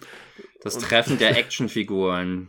Ja, schon Und dann ganz am Ende, wenn, wenn irgendwie schon irgendwie der, das, das, das, dieses Chaos, das Abenteuer überstanden zu sein scheint und dann doch noch mal äh, der Cyborg Rufus da aus der Tür herausgestoßen kommt, dann, dann, dann ist es ja schon ziemlich traurig, was da passiert, weil im Prinzip ist der quasi umrungen von, von, von dieser Polizei und, und haut dann so grob schlechtig um sich her und Brad ich will immer Bradley Allen sagen. David Bradley kann sich immer gekonnt wegducken und fährt dann mit dem Motorrad ständig um ihn herum und es fühlt sich echt an, als ob man so ein bisschen so einen zurückgebliebenen Menschen da in der Menschenmenge davor führt und ihm dann noch in den, den, den, Kopf wegfährt. Eigentlich müsste man ihn irgendwie irgendwo, keine Ahnung, irgendwie unterbringen. Man hat ja fast schon Mitleid mit, mit dem Cyborg und man möchte, aber stattdessen wird er hier einfach vor allen Leuten nochmal schön geköpft. Sehr schön. Ja. Tolles es Ende. war keine tolle äh, Szene, meine Lieblings-Action-Szene im Film ist schon die große, die große Baller- und gelegentliche Kick-Szene in und um die Leichenhalle. Ja. Wo übrigens als einer der, als, ich glaube sogar als der Cyborg selbst mal kurz in die Wand gestoßen wurde, da erscheint ertönt auch wieder ein Soundeffekt, also so ein Stöhnen. Äh, das kenne ich definitiv aus dem N64-Klassiker Perfect Dark, wenn du einen niederschießt. Der exakt gleiche Ton und ich war erstaunt, wo, wo haben die denn diese Soundeffekte her? Aus der wo, billigsten Sounddatenbank, hm? aus der man sich bedienen kann, möchte ich annehmen. Ja, da der zweite ja. sich ja dann auch nochmal sehr verdient drum. Äh, aber gut, wir sind ja hier noch beim Action Martial Arts ähm, Podcast. Was sagt ihr denn zu David Bradleys Kampfsportfähigkeiten in diesem Film. Man sieht, dass er was kann und er gibt sich durchaus auch Mühe, einigermaßen äh, das Ganze artistisch und, und äh, unterhaltsam zu präsentieren. Also wenn er, weil er, weil er eben weiß, weil er eben immer irgendwelches Fallobst vor sich hat, kann er sich gerade in dem Film leisten, ein paar Grimassen zu ziehen und so ganz überheblich die Arme unten an den Hüften baumeln zu lassen, äh, was dann irgendwie besonders professionell wirkt bei ihm. Also und man hat ja auch gelesen, vierter Dan Taekwondo hat er, Aikido aber auch, Kung Fu hat er ähm, inne. Und man sieht ja, dass er gut kicken kann, aber wie es in so einer Produktion ist, in so einer frühen 90er Ami-Produktion, wird da nicht so viel rausgeholt, wie man es vielleicht äh, andernorts hätte rausholen können. Das Interessante ist ja, dass der eigentlich, so ging es mir zumindestens, der kommt nie wirklich cool rüber, der ruht nie die Szene sondern der wirkt halt doch schon eher wie jemand aus der zweiten Reihe, der wartet, bis er dran ist, ja, um seine Portion abzubekommen. Und die gelegentlichen Versuche hier so einen auf cocky Superheld zu machen, gehen auch eher in die Hose. Ich mag, ich würde sagen, passend zum Film, sie haben mich amüsiert und unterhalten, aber sie sind von gut ein ganzes Stück entfernt und also auch die von mir wenig geliebten Van Damme-Szenen, über die wir in den letzten Monaten gesprochen haben, bieten da natürlich schon mehr. Äh, das, das ist schon. Es ist auch kein Choreograf irgendwie zu finden. Ich habe es mhm. nicht gefunden in Credits. Ich gehe davon aus, es wurde halt irgendwie dann so im, am Set von den Beteiligten irgendwie improvisiert. Mhm. Und so sieht's auch aus. Genau, ich denke mal, Bradley hat den Herrschaften gezeigt, wie sie sich bewegen sollen, damit er die Kicks machen kann, die er gerne machen möchte. Lustig ja. finde ich, äh, angeblich hat er ja auch Kempo-Karate-Empfehlung. Äh, also wenn er dann da versucht, mit den Armen vor den Gesichtern seiner Gegner rumzufuchteln, das kenne ich von Jeff Speakman irgendwie ein bisschen eleganter und überzeugender. Aber naja, gut. Ich will nicht unken. Also viel, ich möchte jetzt mal mit dem Film mal abschließen, ähm, aber man könnte vielleicht noch höchstens die Szene erwähnen und ein bisschen auf das, das, das, das Ego, die Psyche des, des, des Hauptbösewichts von John Rhys Davis gespielt, der bei der Vorführung, bei der Demonstration seiner, seines Produktes, des Cyborgs, äh, in, in, in Gegenwart des Kunden ja dann wirklich einen von seinen eigenen Schergen losschickt und sie dann ja buchstäblich hm. hier äh, bei der Demonstration opfert. Und, ja, das ist ja derjenige, der so unglücklich, ebenso unglücklich wie spektakulär den Wand von der Cyborg-Klaue durchbohrt bekommt. Ja, genau. Aber auch hier wird es einerseits krass, aber gut für, für, den, für den Film passt es natürlich, dass hier so, so leichtfertig mit, mit den Menschenleben oder mit den eigenen Leuten umgegangen wird. Andererseits auch wieder so eine typische, auch dumme Horrorfilm-Logik. Äh, du, du siehst ein Monster, das das äh, Schreckliches kann, einen, einen richtig todbringenden Finish, Finishing-Move hat und sie an dem Fallobst eben sofort ausführt, aber kaum kämpft er mit, mit dem Haupthelden, äh, dann neigt er plötzlich nicht zu diesem zu diesem Griff oder zu, dazu sofort äh, das Genick zu brechen, sondern da wird immer zu dem klassischen Greifen und Schmeißen gegriffen, sodass sich unser Held erstmal wieder neu orientieren und sammeln kann und Distanz gewonnen hat, um sich was Neues zu überlegen. Also das sieht man immer so oft, die könnten eigentlich sofort töten, stattdessen wird immer gegriffen und geschmissen, weil es ja. irgendwie dramaturgisch besser ist, keine Ahnung. Ist auch eine Sache, die mir wenig Freude bereitet, das Greifen und Schmeißen. Sieht meistens nicht so richtig spektakulär aus, weil gerade in der damaligen Zeit muss das ja auch irgendwie bewerkstelligen. Und es macht halt einfach auch keinen Sinn. Ja, ah, es macht keinen Sinn, aber zumindest Highlight ist, wenn eben äh, der Rufus den Todd Jensen Cyborg äh, packt und ihn dann in, die, in diese Treppe hineinstützen lässt mit so einem Suplex. Äh, das hat mir, hat mir gefallen. Markus, hast du eigentlich eine Meinung zu Todd Jensen? das ist doch eigentlich ein Musiker, ne? Nein. Also, nee. Ich, ich kenne ihn nur als Schauspieler vornehmlich. Ich kenne einen einzigen Film von ihm, der nicht für New Image gedreht ist. Ansonsten schien mhm. er dieser Bude sehr treu zu sein. Also hier steht, äh, Todd Jensen ist an American bassist who played for various artists, unter anderem Ozzy Osbourne, Alice Cooper unter anderem ja, dabei. Aber ist es auch der Schauspieler? Ja, ist glaube ich ein anderer, aber heißt auch Todd Jensen. Na, Mensch, aber danke, dass Sie uns das wissen lassen. Ja.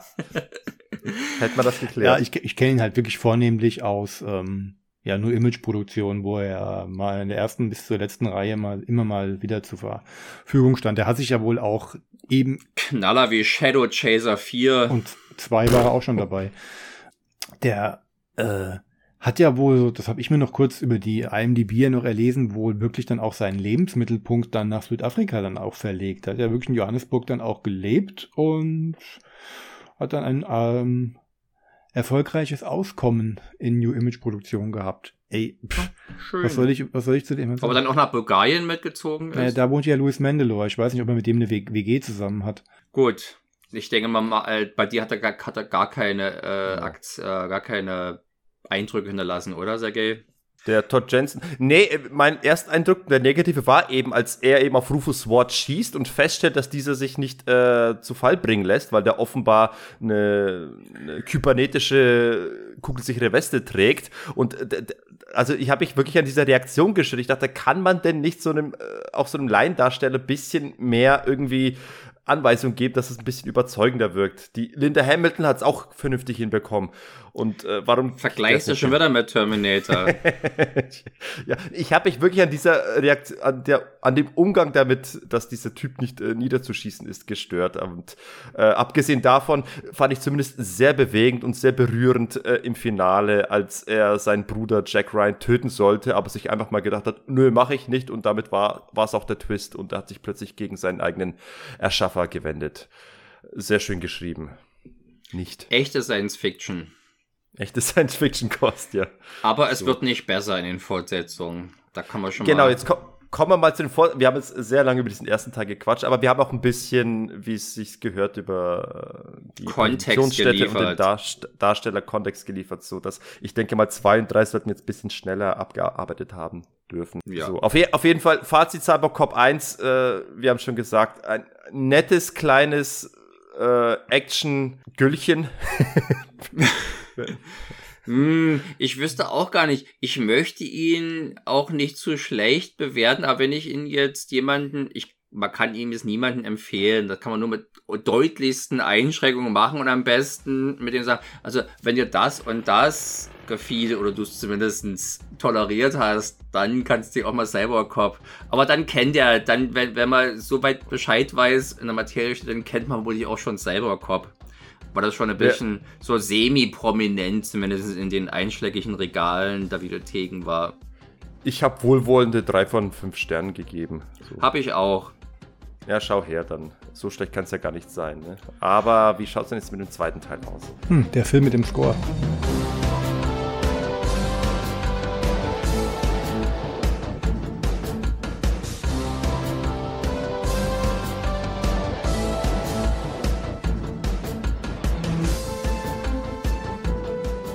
Ist auf alle Fälle erst einmal ein Film, der eine Geschichte hat. Das ist eine Besonderheit und die wollen wir mal vorstellen. Cyborg Cop 2 heißt er, ganz originell betitelt, oder Cyborg Soldier steht bei meiner DVD noch mit dabei. Mhm. Ein Jahr später gedreht und Sam Fürstenberg sitzt wieder auf dem Regiestuhl. Jack is back, baby. Seine Liebschaft aus dem ersten Teil und Bruder Philip sind aber nicht länger an der Seite. Sein treuer Fanny Pack schmückt aber immer noch seine Taille. Bei einer Schießerei zwischen zwei Drogengangs gelingt es Jack Ryan, inzwischen offenbar wieder für die DEA tätig, den Oberschurken Jesse Stargraven festzunehmen, nicht bevor dieser allerdings noch seinen Partner und einige Kollegen erschießen konnte.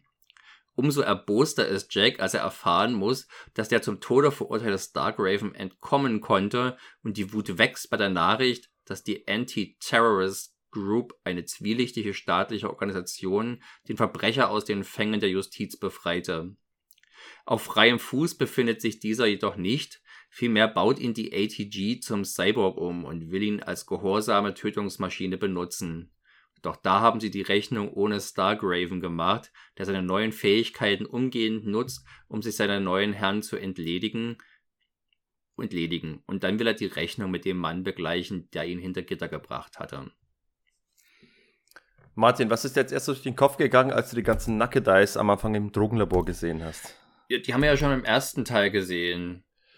Und da habe ich natürlich sofort an James Glickenhaus und äh, Protector gedacht und die in der Hongkong-Version weggeschnittenen Szenen, wo nackte Frauen Drogen abfüllen. Oh, ja offenbar nur der, der, der Fleischbeschau wegen äh, nackt gewesen sind, so zumindest Jackie Chans Vorwurf und offenbar deiner auch, aber wie du siehst, das ist gängige Praxis im Drogenmilieu. Selbst in seriösen Filmen wie Cybercop 1 und 2 wird das gezeigt. Und auch in New Jack City. Genau, da habe ich das zum ersten Mal gesehen und da ist man wenigstens konsequent und da gibt man sich wenigstens Mühe, das irgendwie mit Kontext ähm, zu unterfüttern. Äh, mittlerweile ist es ja einfach nur noch da, um halt Brüste zu zeigen. Und ja, hier ist es ja aber halt noch auffälliger, weil die stehen alle da, aber halt nur oben rum. Unten haben sie alle ihre Jeans an oder ihre Röcke oder was auch immer. Es ist einzig und allein dazu da, um nackte Oberkörper zu präsentieren. Ja, Markus, sie stehen, aber ihre Brüste hängen.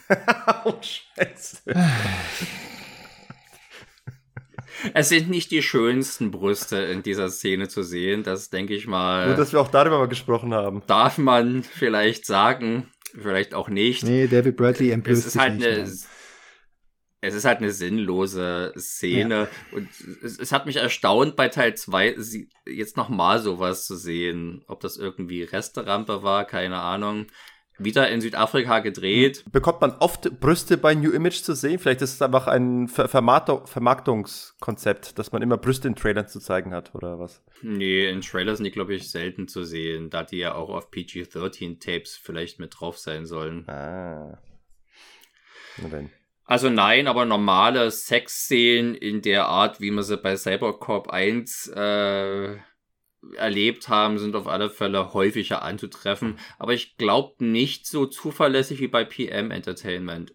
Dort habe ich eigentlich die Erwartung, dass irgendwann sich das Licht gedämpft wird, die Sax das Saxophon auf der Tonspur einsetzt und dann weiß man, jetzt geht's, naja, nicht rund, aber ja. jetzt wird, jetzt werden Teile des Körpers nackig gemacht. Gut, Martin, dann erzähl mal, wa was macht der zweite Cyborg-Cop handlungstechnisch erzählerisch schlechter als der erste?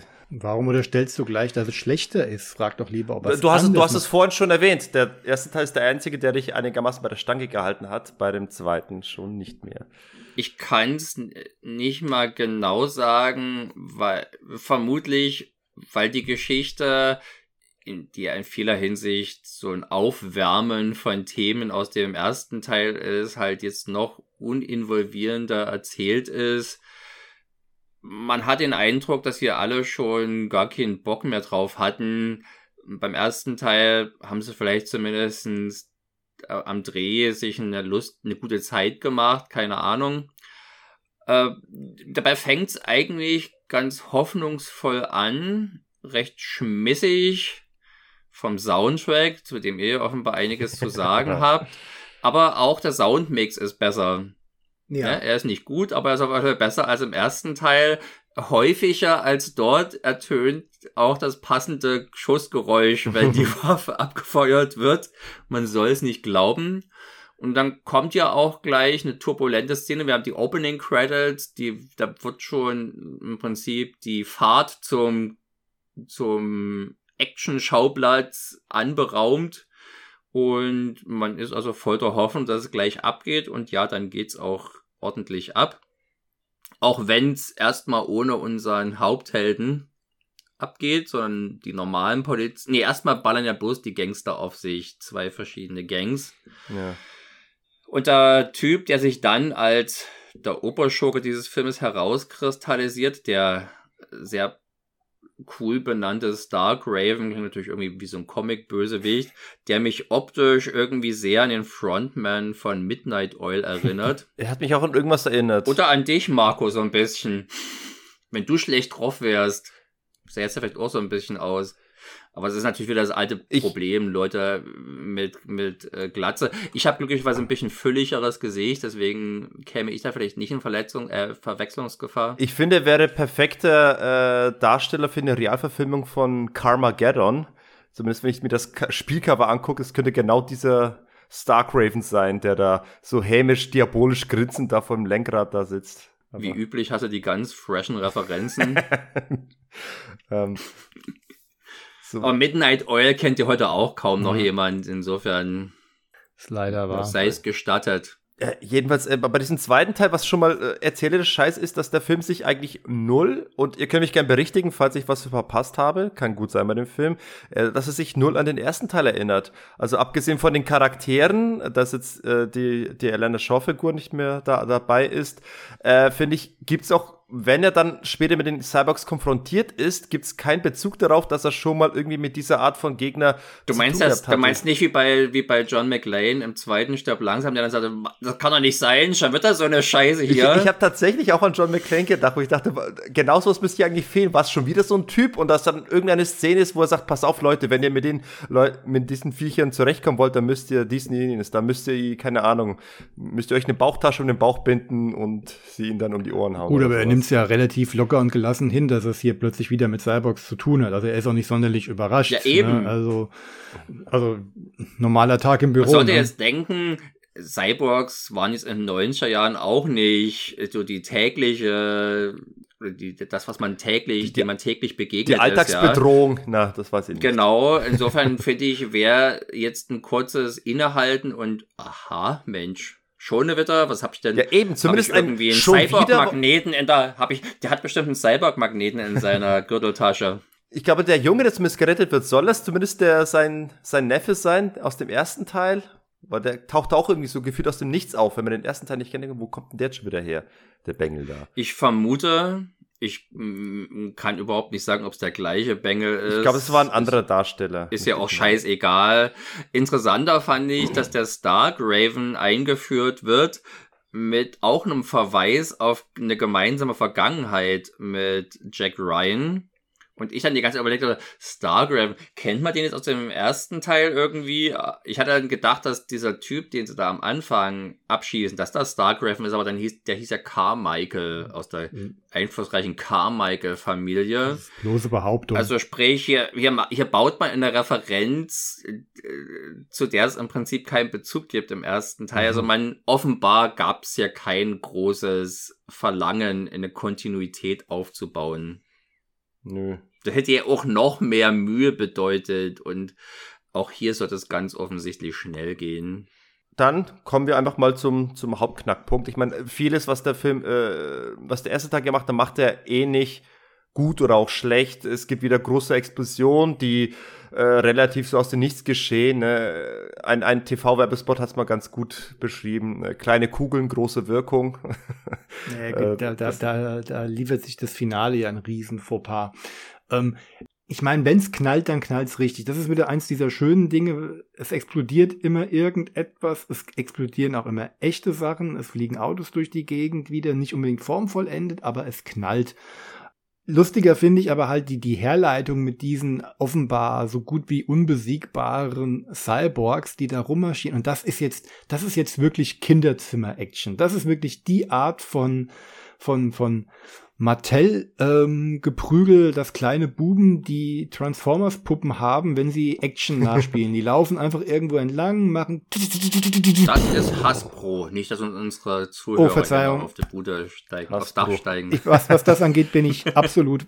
Als alle mit Puppen gespielt haben, ähm, habe ich Schwarzenegger-Filme geguckt. Und Karate. Du bist gemacht. ein Held. Ich weiß. Und da, auch hier komme ich wieder zu dem, was ich beim ersten Film gesagt habe. Ich weiß halt nicht, an welche Altersgruppe ist dieser, für wen ist dieser Film gedacht? Für den unbedarften Videothekengänger? Ist er für Kids, die halt äh, ihre Transformers-Figuren mal in lebensecht auf der Figur, äh, Leinwand sehen wollen, ohne dass sie sich Transformers-Roboter leisten könnten, um sie ähm, irgendwie bildschirmfüllend aufzubereiten? Oder was soll das halt werden? Aber dafür werden halt wieder tausend Leute über den Haufen geschossen. Ich, ich sitze wieder genauso ratlos davor. Es geht ja schon allein damit los, wenn diese Cyborgs sich immer mit ihren Armprothesen bewaffnen. Sie greifen in ihren eigenen Bauch, der aussieht wie ein ähm, aufgeklappter Formengrill, und holen gerade das raus, was sie brauchen. Sei es der Flammenwerfer, sei es der Raketenwerfer, sei das Maschinengewehr und sind offenbar mit unendlich Munition ausgestattet. Ja, Hallo? Ballern feuchtfröhlich durch die Gegend. Ja. Wobei, war es nicht so, dass tatsächlich jeder Cyborg irgendwie so eine seine Waffen zugeordnet hat? Also ich hatte das Gefühl, dass immer der eine ist derjenige mit dem Flammenwerfer, der andere der mit der Maschinenpistole. Und so hatten sie sich quasi die, die Rollen äh, zugeteilt. Bevor ich jetzt so gelte, als ob ich nicht richtig vorbereitet bin, aber hat unsere Hauptfigur nicht auch öfters mal gewechselt? Also unser Stargraven hat er nicht auch mal immer das rausgeholt, was er gerade gebraucht hat? Im Zweifelsfall würde ich, würd ich das dem Film zutrauen, ja, aber aber ist ja egal, selbst wenn, wenn mich die Bilder nicht überzeugt haben, dann war ja noch der Score da. Das ist ja der Film mit dem Score. Mit dem besten Score. Und äh, über den gibt es so einiges zu sagen.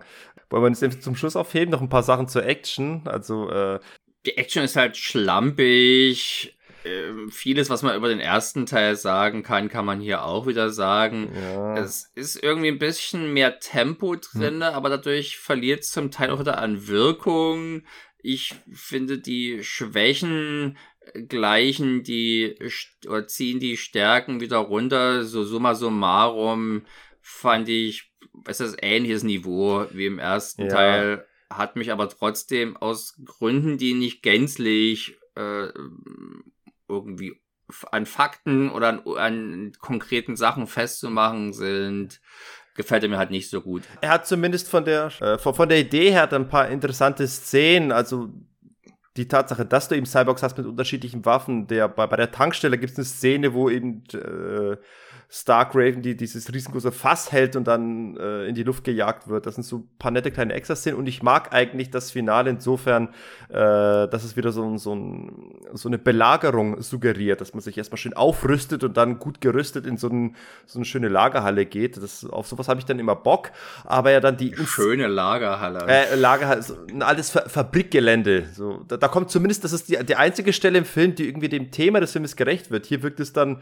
äh, hier siehst du du Metallrohre und Stahl und das ist, wirkt alles ein bisschen düsterer. Also ganz im Vergleich zum Rest des Films ist einfach irgendwie bei, bei Tageslicht irgendwo mitten auf der auf einer trockenen Wiese spielt.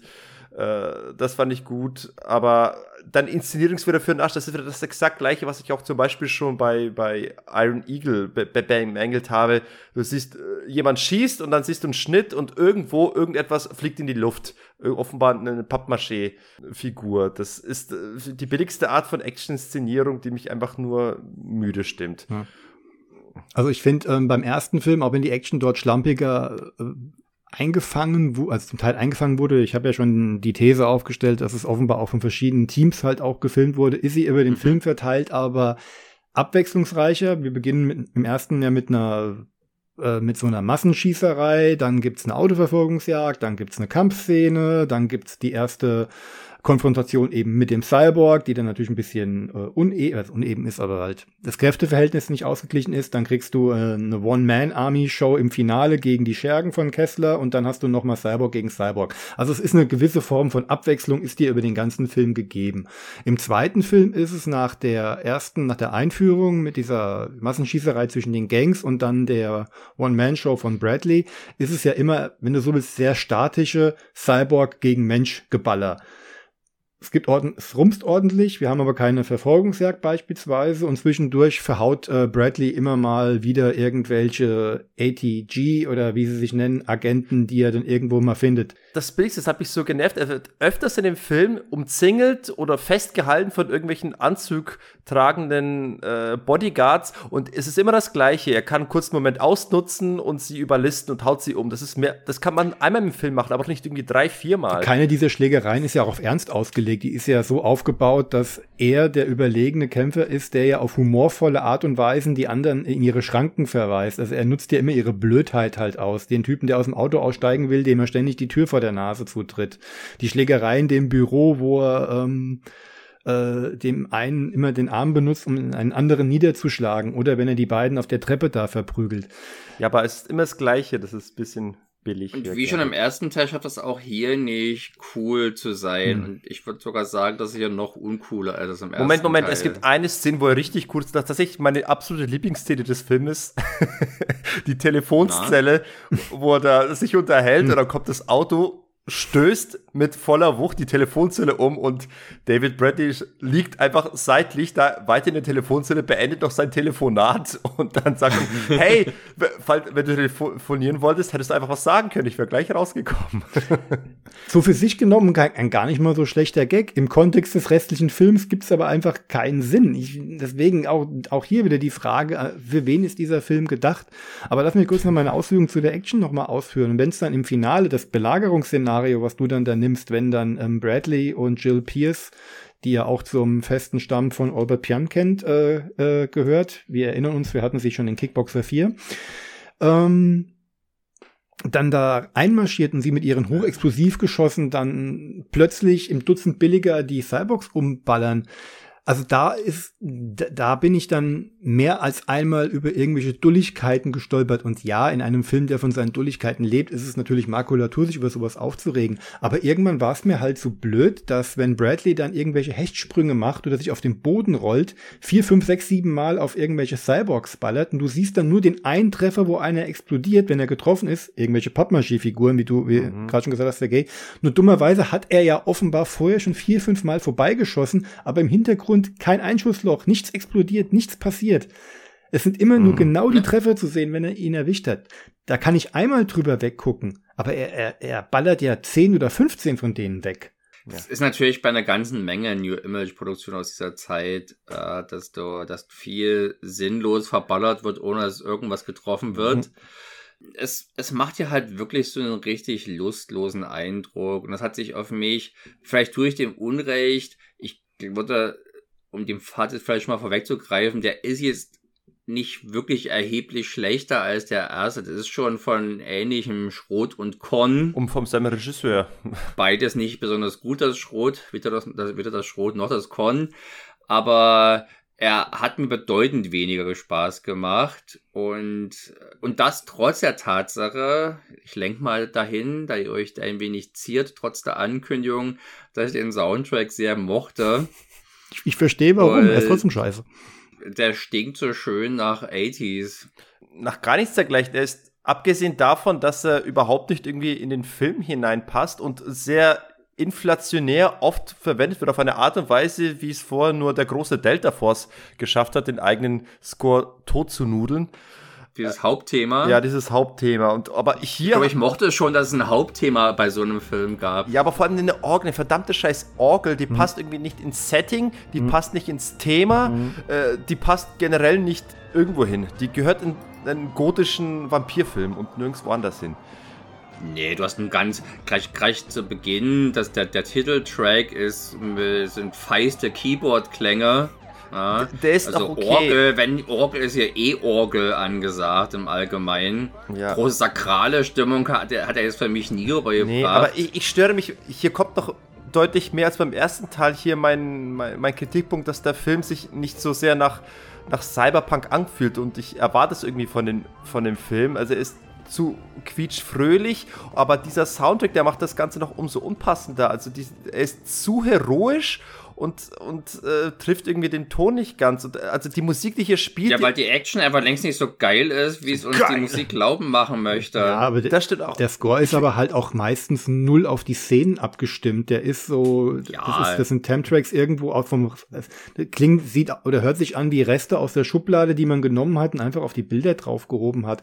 Ganz ja. schlimm ist es ja dann wirklich bei dieser ewig langen Konfrontation vor, bei dieser, bei dieser Werkstatt-Tankstelle, auch bei Tageslicht, die ja auch keinen Flow hat, also wo ja ständig äh, irgendwelche Cyborgs weggeschossen werden, dann kommen die Cops, die natürlich keine Chance haben, die dann gegen die drei antreten, bis dann ähm, David Bradley dann irgendwie ein Mittel findet, ihn da mit einem äh, mit so einer Öltank dann da zu beschmeißen, die ja ewig lang ausgeweitet wurde. Das ist eine absurde Szene, also dass das, das in Tankstellen überirdische Tanks mhm. lagern würden. Also üblicherweise, wenn du in sowas siehst, sind das Wassertanks, mhm. ja, die so überirdisch sind. Deswegen hat es mich ein bisschen gewundert, als es dann alles äh, in großen Flammen aufging, anstatt ihn zu löschen. Was natürlich wenig Sinn gemacht hätte, wenn quasi das ganze Wasser auf ihn runterkommt, hätte ihn vielleicht nicht ausgeschaltet. Ich weiß nicht, wie kurzschlussanfällig äh, so ein Cyborg ist. Aber ganz kurz auf Sergeys Einwand nochmal zu kommen, dass ihm das ja nicht Cyberpunk-mäßig ist. Vielleicht aus der Sache, aus der Tatsache heraus, dass ich den Film ja schon, wenn auch nur noch vage in Erinnerung hatte, war mir natürlich völlig klar, dass es von Cyberpunk kaum weiter entfernt sein ja. könnte. Das ist halt im Prinzip ein typischer 80er Jahre Actioner, der halt durch Zufall oder weil es halt eben dem Titel gut zu Gesicht steht, ein paar Cyborg-Applikationen mit dabei hat oder halt so, was man davon als solches verkaufen kann. Ne? Ja. Das düster hätte hier nicht gepasst und ich mich stört auch die tonale Unstimmigkeit nicht wirklich. Das trägt eher noch zum Amüsement bei.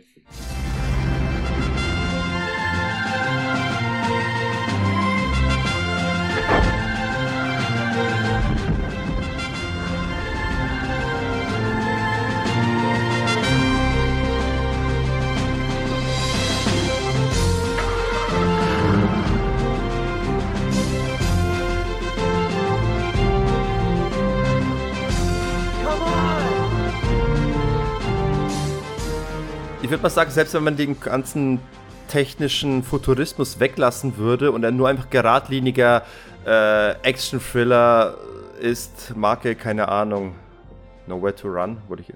Egal. Äh, selbst dann finde ich diesen, diesen Soundtrack irgendwie sehr unpassend. A, weil er inflationär eingesetzt wird. B, weil er auch irgendwie nicht in diese staubtrockene Gegend passt und so, zu so einem Helden mit so einer Lederkluft. Das, das will nicht zusammenpassen. Also der Soundtrack, wie hier gespielt wird, den würde ich eher erwarten bei irgendeinem äh, so militärischen Kadetten-Ausbildungsfilm, wo ein Underdog sich noch gegen seine Kameraden hochkämpfen muss und dann zum entscheidenden Schlag äh, auf der Wiese aus, äh, ansetzt. Da würde ich diese Aber Musik Gegner spielt auch in der Stadt. Und auch sehr viel äh, an der ländlichen Gegend. Aber im Kern ist es schon ein urbaner Actionfilm. Mit gelegentlichen Ausflügen ins Umland. Ja, und trotzdem ist das hier keine feuchtfröhliche Angelegenheit, sondern eher staubtrocken. Das alles dort. Stimmungsmäßig vielleicht schon. Ja, obwohl er erst irrsinnig, der, ich, vielleicht könnte ich in andere Stimmung dem auch mehr abgewinnen er ist kein guter Film.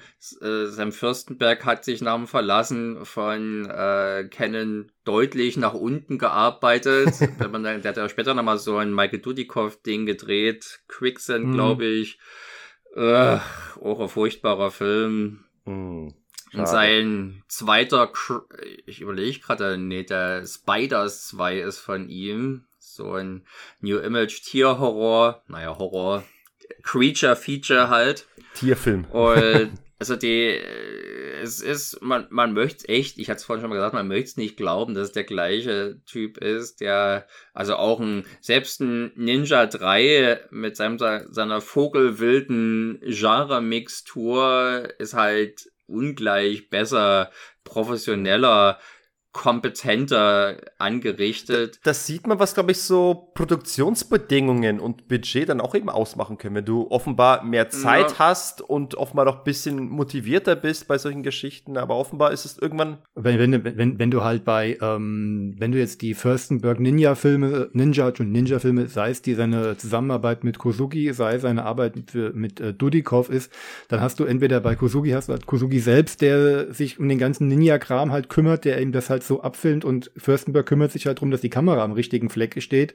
Und bei American Ninja sind ja die Leute hier ähm, um Mike Stone, Mike Lambert Mike und Richard Norton, der im ersten Teil noch beteiligt war, noch mit dabei und sorgen dafür, dass das halt äh, fürs Publikum aufbereitet wird, was es halt sehen will.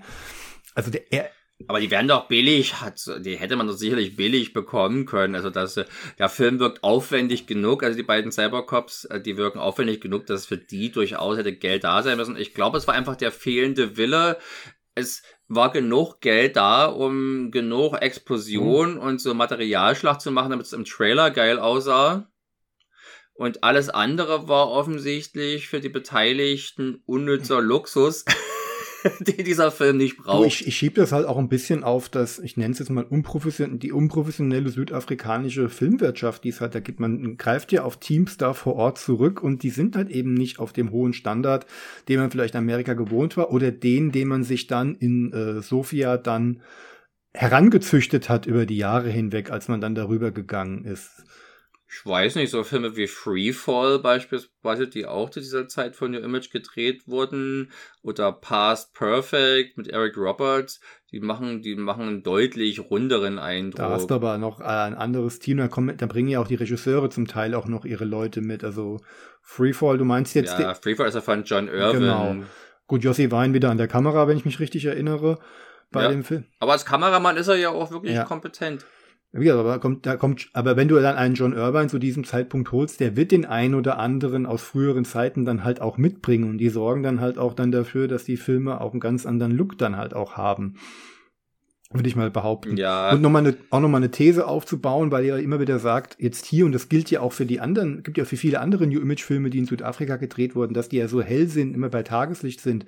Du hast ja vorhin die prekäre Sicherheitslage erwähnt, die ja dazu geführt hat, dass man wohl Südafrika verlassen hat.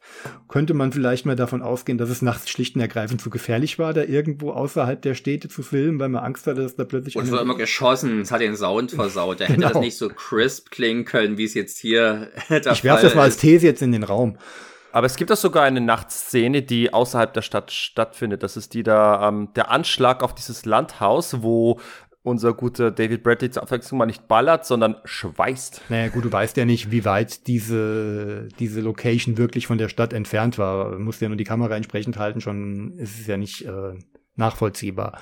Aber wie gesagt, das ist jetzt einfach nur mal in den Raum geworfen und hat, kam mir als Gedankenspiel, weil du mir vorhin den Fakt um äh, Isaac Florentine da ähm, entgegengeworfen hast. Ähm, wie würdet ihr denn, äh, hat euch denn auf kreativer Ebene denn die Szene gefallen, die ich gerade genannt habe, im Landhaus, der Anschlag, wo er dann die zwei Cyborgs da mit, mit dem Schweißgerät Ey, also, äh, dominiert das hat. Das war der Moment, wo ich endgültig abgeschaltet habe. Also da die, die Bradley mit seinem Schweißbrenner, der da offenbar in aller Seelenruhe, offen, ohne jegliche Angst vor diesem übermenschlichen Cyborg steht und an ihm rumschlabustert. Hin, Im Hintergrund wird sein Kumpel gerade malträtiert, also auch so unvorteilhaft für unseren Helden zusammengeschnitten, dass der offenbar mit anderen Sachen beschäftigt ist, als sich um seinen Kumpel dann da zu kümmern. Und gleichzeitig kriege ich im Hintergrund Soundeffekte, die offenbar auch Alex Christensen Mitte der 90er für sein U96-Projekt ähm, verwendet hat. Also. Why not? Ja. Pff, Aber natürlich schafft es keiner dieser Filme, die Cyborgs und ich jetzt nicht die Perfektion, äh, die hervorragende Inszenierung von Terminator, aber so, ich finde auch mit weniger Talent müsste es in der Lage oder müsste, müsste ein Regisseur in der Lage sein, also ein Regisseur, der zumindest so viel auf dem Kasten hat, wie es Fürstenberg ja gezeigt hat, dass es, dass es, dass es hat bei Avenging Force und Co. Äh, dass die, dass die Cyborgs, also die große Bedrohung, die Titelattraktion dieser Reihe ein bisschen bedrohlich wirken und nicht wie solche lächerlichen Trash-Apparaturen, äh, mit denen man fast Mitleid haben möchte. ja, das war im dritten Teil echt bei der bemitleidenswertesten Gestalt. Ja, vielleicht hätte man den Film auch Cyborg Freaks nennen sollen. Ja, da fehlt halt einfach wirklich an allem. Außer an ja. Geld für Explosionen, weil Radau gibt's ja komischerweise genug und deswegen habe ich mich auch hier wieder nicht gelangweilt. Aber beim zweiten Teil sind die Explosionen schon schlechter und es beginnt der Trend, der auch spätere New Image Filme verseuchen sollte, inklusive übrigens auch einiger von mir sehr geschätzter Isaac Florentine Filme wie Bridges, uh, Bridge of Dragon mhm. und uh, auch uh, der Cold Harvest.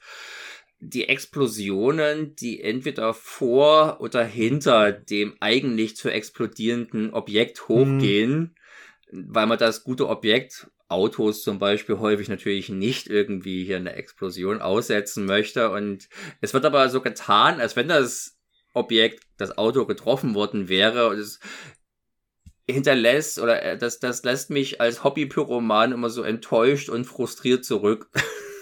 Deswegen vielleicht ein weiterer Aspekt, warum das, äh, warum mich äh, Cybercop 2 unwillig gestimmt hat oder ungnädig gestimmt hat. Wo mich der Film soundtrack-technisch tatsächlich kurz überzeugt hat, war in dieser Bar, wo sie in dieser Bar gesessen sind, da hat ja irgendwie live irgend so ein, so ein Country-Musiker gespielt. Furchtbar, furchtbar. Das, wie, äh, schon diese, wie diese Szene aufgeblendet ist, da habe ich schon ins Kotzen kriegen können, diese Kackmusik. Da bin ich ja und ich bin wahrlich kein Reggae-Fan, ja, aber im ersten Teil sind wir da auch in so einer Kneipe, wo so eine Reggae-Band spielt. Die war ja die reinste Wonne im Vergleich zu dieser scheiß Country-Musikbar. Äh,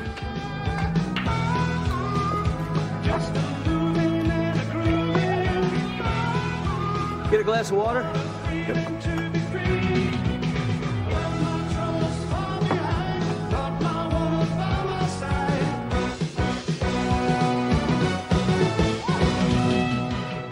Da sieht man, dass du noch auf der Suche nach Geschmack bist. Aber dann wollten wir auch mal den zweiten Teil damit mal. Wollen wir gucken, ob wir, ob wir den Geschmack beim dritten Teil ob wir den dort finden. finden. So. Wobei, eine Sache, die mich noch gewundert hat, ganz am Anfang geht David Bradley in ein Gebäude rein, das ganz groß gelabelt ist als Federal Building. Und ich war mir nicht sicher, ist es tatsächlich eine ganz offizielle Bezeichnung in, in den USA, wo Gebäude als Federal Building ausgewiesen sind. Das wirkt auf mich so, wie wenn in Deutschland irgendwie, keine Ahnung, Staatsgebäude Bundesgebäude. Stehen. Bundesgebäude. Was heißt denn so, bitteschön? Das ist vielleicht damit es in einem weiteren Film auch wieder als irgendwie Stelle, wo Regierungsinstitutionen sitzen, äh, äh verkaufen können. Vielleicht ist es äh, ein Versuch, nicht sich in irgendeiner Art und Weise äh, juristisch angreifbar zu machen, falls man in diesem Gebäude irgendwelche Satze fällen, die politisch irgendwie äh, streitbar sind, dann kann man zumindest sagen, hey, das ist ein Gebäude, das nicht wirklich existiert, sondern es ist einfach nur ein Federal Building. Von daher, ach, keine Ahnung. Ich spiele mir was zusammen, aber das ist mir auf jeden Fall aufge aufgefallen, dieses Label, das sehr albern wirkte.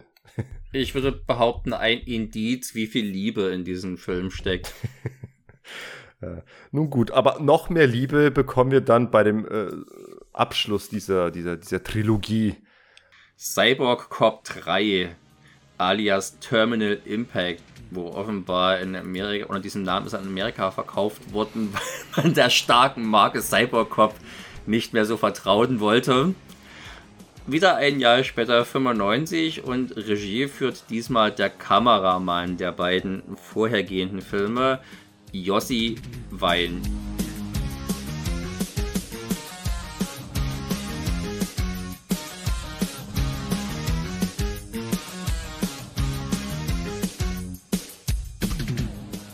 Essen eigentlich Cyborgs? Würde mich interessieren. Robocop hat sich den, den Aufwand gemacht zu zeigen, dass äh, so eine Art Brei, Babynahrung äh, zugeführt wird. Was essen die Cyborgs eigentlich hier in Cybercop? Die fressen wahrscheinlich abgelaufene Batterien. Spekuliere ich mal. Also, Cybercop 3 Bye Bye Jack Ryan, Welcome Max Colley and San Sebastian. Die beiden Neuzugänge sind US Marshals, die aber eher wie Kopfgeldjäger agieren und trotz ihrer verantwortungsvollen Posten wie zwei Fred-Brüder in einer feuchtfröhlichen WG hausen. Ihr neuester Auftrag führt sie auf die Spur der Journalistin Evelyn Reed, die vom Roboterhersteller Delta Tech beschuldigt wird, wertvolle Informationen entwendet zu haben. Nach turbulenten Auseinandersetzungen beschließen die beiden Buddy Marshals allerdings, die Journalistin zu unterstützen und vor den Attacken des skrupellosen Unternehmens zu schützen, das seine Killer-Cyborgs mit Insektenblut genährt ausschickt, um, der unerwünschten, um sich der unerwünschten Person zu entledigen. Ma äh, Martin, hat der Film bei dir nicht auch irgendwie gewisse Vibes geweckt äh, eines, eines älteren italienischen Films? Der, ja, der Film hat das an die, was waren es, die eiskalten Engel auf die, den heißen, die Eis, auf den heißen Kisten. Die eiskalten Typen auf heißen Öfen. Äh, Ach, das, Typen das haben die die ganze Zeit äh, so ausgestrahlt und ich muss dann äh, an deine Bewertung von dir denken. Die beiden könnten eigentlich auch einer sein. So. Okay, gegen Ende irgendwie nicht, aber weitestgehend irgendwie sind die irgendwie vom selben Schlag, also, derselbe Typ. Also hier ist immerhin der eine, der kicken kann und der andere, der es nicht kann. Nee, doch, der, der kickt dann auch gegen Ende. Versucht doch auch mal den einen oder anderen Tritt. Der Frank, der Sagarino. Wer sind denn, ich wollte gerade sagen, jetzt hast du das schon verraten, wer sind denn diese zwei Heldentypen, die, die den David Bradley ablösen? Das ist der bereits erwähnte Frank Sagarino, den man am besten kennt aus, sagt es mir? Shadow Chaser. Shadow Chaser. Shadow Chaser. Und Brian Sinise, ein nicht unbekannter hier im Podcast. Wir haben schon mal ein, ein Loblied auf ihn gesungen. in dem Groß Bei Cold Harvest. Bei Cold Harvest, genau. Als die Nemesis von Gary Daniels. Genau, da, da dann mit, mit kleinem Schnauzbart hier noch ganz äh, babyweich glatt rasiert. Nein, kein Schnauzbart, so ein Kinnbart. Ein Kinnbart so war es. Ein Kinnbart war es. Genau. Das kann man mal übrigens schön sehen, wie cool es ist und wie klug es auch ist für Darsteller, sich in äh, coole Bösewichtrollen casten zu lassen und wie viel klüger das ist, als in undankbaren Heldenrollen sich verheizen zu lassen. Um der Wahrheit die Ehre zu geben, ist das jetzt hier nicht die schlechteste Heldenrolle dieses des Bryans in, sagen wir mal, in Death Train vom gleichen Regisseur hat er durchaus noch weniger Akzente und Spuren hinterlassen, Akzente setzen können und Spuren hinterlassen können. Aber er, als direkt cool würde ich ihn hier nicht bezeichnen. Hast du ihn denn als Bösewicht in ebenfalls Sam Furstenberg The Alternate gesehen? Ja. Ich kann mich nicht mehr dran entsinnen. Indem er ja sogar auch das Drehbuch geschrieben hatte. Ach was. Ja. ja auch sehr. So ein starbesetztes Ding gewesen, wo ganz schön wenig los ist. Genau, Eric Roberts, Michael Madsen war noch mit dabei und noch ein paar bekannte Namen, glaube ich. Ja. Aber ganz, auch, auch handwerklich ein ganz übles Teil, was mich dann auch immer mehr zu der Aussage hinführen würde, dass Sam Furstenberg äh, nicht unbedingt der talentierteste Mann auf dem Regiestuhl ist, abseits der Canon-Filme. Aber darum soll es nicht gehen. Aber wenn wir irgendwann mal eine B-Film stirb langsam äh, Reihe machen sollten, dann wäre so Alternate einer, den ich mit in den Raum werfen würde. Le Alternative. Um dich beliebt zu machen. Aber sowas von. mehr geht doch gar nicht mehr. Nein, aber ähm, Brian Genies hatte ich damals schon auf dem Schirm gehabt als äh, Second Hauptdarsteller der zweistaffeligen TV-Serie Street Justice, das Gesetz der Straße mit Carl Weathers. Und eben mhm. Brian Genies als ja, Kampfsportler der Sidekick. Ich habe den Typen immer gerne irgendwie gesehen, auch wenn ich seine Film-Kampfsportfähigkeiten eigentlich auf demselben Niveau ansiedeln würde wie David Bradley, der eigentlich auch immer nur da ja. mal einen Kick anführt, da mal einen Schlag anführt und dann den Rest muss der Schnitt übernehmen. Einzige wirkliche Ausnahme, das von euch schon erwähnte und auch schon besprochene Minimeisterwerk Cold Harvest. Da durfte er mal wirklich vom Leder ziehen, aber was wahrscheinlich an der Choreografie von war. Das war nicht Sakamoto, oder? Bei Cold Harvest. Nee, es war der Aki Nigo, Niguchi oder hm, so in die Richtung. Okay. Ähm, der andere von hm, Alpha Also Alpha Stunts, machen wir es einfach kurz, Alpha Stunts. Ähm, aber irgendwie habe ich den Typen immer mit dieser breitbeinigen schelmenhaften Assi-Attitüde immer ganz gerne gesehen, die er auch immer so an den, an den Tag legt. Und hier im Zusammenspiel mit äh, Frank Zagarino und ich würde mal unterstellen, die beiden haben sich auch hinter der Kamera, glaube ich, ganz gut verstanden. Hatte ich an den beiden in dem Film hier eigentlich meinen Spaß gehabt. Also die beiden sind in ihrem Duo-Verhalten, in ihrem durchaus humorvollen Auftreten das Positivum. Man möchte fast von einem Geheimtipp in Sachen Body-Action sprechen. Nein, um Gottes Willen. Man möchte es nicht, man möchte es aber auch nicht übertreiben. aber sein, sein Spiel, das hat mich tatsächlich auch sehr stark erinnert an das von Lou Diamond Phillip in The Big Big Hit. Also der könnte irgendwie, hätte noch den Charakter spielen nein, können. Nein, nein, nein. Der ist ja nur völlig, also Lou Diamond Phillips ist ja eine, ich möchte es fast, zumindest im Vergleich hier mit eine komplexe Figur, äh, ja. Ja, der hier ist ein völlig eindimensionaler Hampelmann, der jetzt auch nicht gerade tolle Sprüche in den Mund gelegt bekommt. Aber ja, es gibt eine gewisse Chemie und ich würde mal sagen, der Film ist am interessantesten für Leute, die aus Gründen, die mir nicht äh, nachvollziehbar erscheinen, aber Wunder geschehen, Frank Zagarino-Fans sind. Ja? Und dieser traditionell hüft wie mimiksteife mhm. Schauspieler dafür hat zum ersten Mal so ein bisschen in eine frohgemute gut gelaunte Rolle spielen, zum Scherzen aufgelegt und wise crackend. Äh, das sieht man wahrlich nicht häufig. Und wenn man gerade vielleicht eine Airboss-Retrospektive hinter sich hat, ist das ja vermutlich eine Erholung. Danke, ja, Martin. Ich fand es übrigens interessant. Frank Zagarino ist vor allem bekannt, das habe ich gar nicht äh, auf dem Schirm gehabt, bekannt als der General Anton Slavik aus Command Conquer 3, Tiberium Sun. das war die Zeit, wo man äh, für, bei PC-Spielen gerne mhm. mal Schauspiel gecastet hat für, für Zwischensequenzen. Und Oder eben Frank Zagarino, wenn es für einen Schauspieler nicht erreicht hat. Aber das ist vermutlich die Rolle, die den meisten, wo man sagen kann, den meisten Mainstream-Appeal hat. Davon kennt ihn wahrscheinlich mehr als von Shadow Chaser. Das stimmt. Obwohl, ich glaube, der erste Shadow Chaser lief sogar im der Kino. Der lief in Deutschland sogar im Kino damals. Das, das ah, ja. Das, wie, wie das zustande gekommen ist, wird man auch nie verstehen. Ich habe mir die Reihe von. Ja, wegen Martin Cove in der Hauptrolle.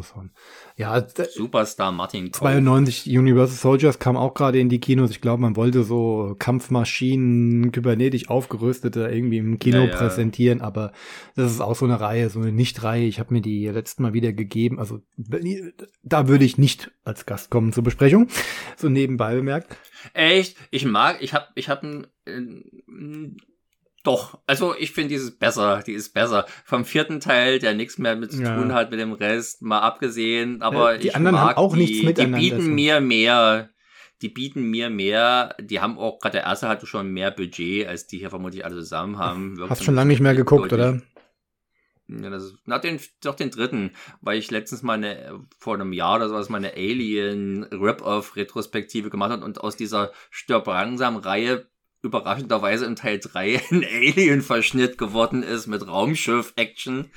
Seltsam, seltsam. Die haben ja auch keine. Aber. Die haben ja ähnlich wie hier auch keine. Das ist doch aber eine schöne Überraschung. Dergleichen gibt's ja jetzt hier nicht, außer dass es halt jetzt ein seltsamer Buddy-Film ist. Und das habt ihr jetzt beide ja, und ich habe mich dem angeschlossen, als Positivpunkt des Filmes äh, bezeichnet oder charakterisiert.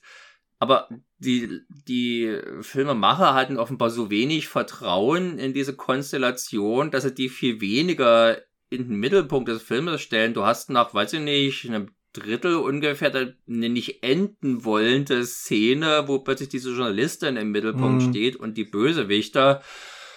Oh, und dann muss ich diesen ganzen langweiligen Scheiß angucken. Ja. Und wenn man sich dann schon echt nach Frank Zagarino zurücksehen, dann ist das, glaube ich, kein ja. gutes Zeichen für einen Film. Vor, vor, vor allem, äh, ihr Auftrag am Anfang, denkt man sich, warum, was sollen die jetzt hier? Ihr Auftrag ganz am Anfang ist irgendwie, sie müssen einen Steuerhinterzieher irgendwie äh, fangen. Äh, da dachte mir, wie, wie heißt der Film jetzt hier irgendwie? Cyborg Tax Lawyer?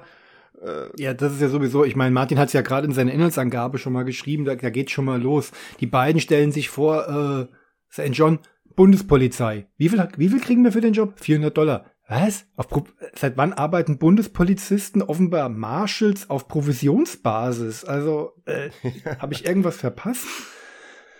Ich denke mal, das war ein, das, das ganze Drehbuch hat den Eindruck, dass hier irgendwas anderes gemacht wurde, das aus, äh, das aus nicht begreiflichen Entscheidungen zu einem Cybercop mhm. irgendwie umgemodelt wurde, nur um es dann vor Release wieder zu entcybercopisieren, zumindest in den Staaten. Hier kam er schon als Cybercop 3 in die Videotheken. Also offenbar war Cybercop erfolgreich genug, die ersten beiden Teile, dass es, dass es nötig war, den Film irgendwie diesen Titel zu verpassen.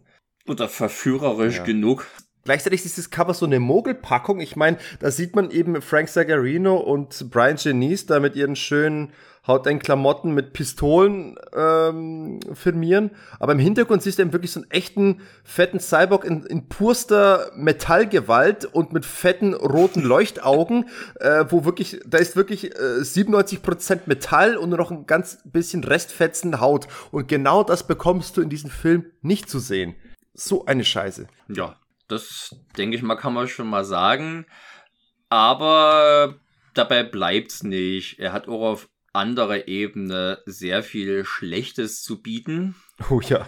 Und äh, ach, da ihr damit im zweiten Teil äh, so das darauf so rumgeritten seid, sei jetzt hier von meiner Seite aus der scheiß Soundtrack. Hm der die allgemeine trübselige Stimmung unterstützt. Der klingt irgendwie so ein bisschen als wie der zweite Teil, bloß halt auf noch mit weniger Können und schlechterem Keyboard mit, nachgespielt. Mit gebrochenem Bein.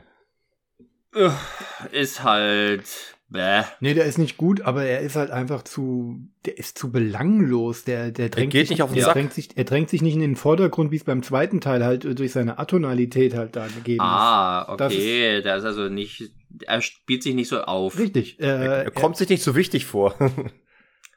und passt natürlich auch, also der, der passt eigentlich, insofern ist es vielleicht ein guter Soundtrack, er passt zum Rest. Ja, ja. Die Action ist ja auch unterwältigend, um es freundlich zu sagen. Hier seien schon mal alle, die es die noch nicht kennen. Ungl und das aber auch, Wahl der, der Setpieces, sagen wir es mal so. Der Film ist weitestgehend unblutig, hm. wo beim, bei, den, bei den Vorgängern doch noch das ein oder andere Blutpäckchen aufplatzte, äh, ist hier gar nichts mehr zu sehen. Ich glaube, das ist der einzige von den dreien, der uncut ja. nach Deutschland kam. Ja. Aber trotzdem protzt hier auf dem Cover ein FSK 18 Logo. Ja, das war damals einfach Pflicht. Na, aus Angst vor ja, geistiger. Degenerierung der Jugend. Ähm, aber also, du hast jetzt die Action jetzt angesprochen. Ja, die ist das große, die ist echt ein großes Problem. Also es fing für mich auch damals schon, ich habe den ganz normal aus der Bibliothek mitgenommen, mir dann angeschaut. Es fing schon mit dieser Einführungsaction an, eine Verfolgungsjagd von zwei einmotorigen Propellermaschinen. Und es gibt halt einfach nichts mhm. langweiligeres als zwei einmotorige, die sich verfolgen. Es, die auch keinerlei Waffen an Bord haben. Ja, also Flugaction ist ja dahingehend nur meistens nur dann interessant, wenn es um Dogfights geht. Ich meine, ihr habt die Iron Eagle-Reihe schon besprochen.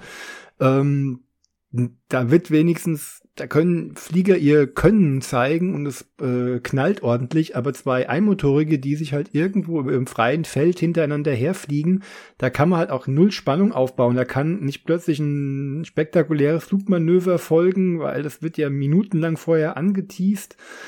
Also kannst du nur ewig draufhalten, wie sie hintereinander herfliegen. Ist wenig, wenig aufregend. Weil man vermutlich einfach schon wieder ganz stolz drauf war, die Mittel äh, gefunden zu haben, hier Flugzeuge fliegen lassen zu können. Mhm. Und auch die werden äh, ganz attraktiv aus der Luft gefilmt. Mhm. Also war war noch ein drittes Flugvehikel, äh, hatte man zur Verfügung. Aber du hast völlig recht. Geht viel zu lange. Um, es geht um viel zu wenig es geht so lang und das ist, glaube ich, eines der Grundprobleme dieses Filmes. Der ist so, der hat ein derart beschissenes Timing. Alles, was Sekunden gehen sollte, dauert Minuten und es zieht sich wie Kaugummi Hubba Bubba, der schon drei Stunden ausgekaut ja. wurde. Und vor allem, was war nochmal handlungstechnisch jetzt eigentlich die, die Relevanz? Die haben jetzt äh, Cyborgs, die in der Lage sind, ähm, Radioaktivität zu durchstehen. Und womit will man damit nochmal. Äh, mit Insektenblut. Ja. Ja, mit, mit Insektenblut, aber wo, was wollte man damit erreichen? Wo wollte man die einsetzen, diese Cyborgs, um was zu erreichen? Na, alle reißen sich dann drum, weil das ist ja, das ist ja irgendwie ein Fabrikant von sowas und offenbar denken sich, warum, ich, gehe bei Cyborgs eigentlich davon aus, dass die unempfindlich sind. Wer immer jetzt auf die Wahnsinnsidee kam, hier noch Insektenblut, was immer übrigens Insektenblut sein soll, äh, der Saft, der rauskommt, wenn man drauf drückt, vermute ich mal auf so eine Fliege. Ähm, ich finde übrigens, der Jossi Wein hat die sehr schön eingefangen am Anfang, die Insekten auf diesem Blatt, auf diesem Grün. Das war eine schöne Naturaufnahme, würde ich mal lobend erwähnen. Ich weiß gerade gar nicht, ich glaube, der war nicht der Kameramann von diesem Film als Regisseur hat man noch ein bisschen Auge drüber, was wie gefilmt wird. Aber gut. So hofft man. Aber als Action-Regisseur oder als Action-Kameramann hat er offenbar unter seiner eigenen Regie deutlich, nochmal deutlich weniger drauf als unter seinem Fürstenberg. Nun muss man auch sagen, und äh, Markus, du kannst mich da eines Besseren belehren. Jossi Wein hat eine Film, eine Regiefilmografie, die äh, gewissermaßen sich exklusiv aus Rockrepieren zusammensetzt. Mhm.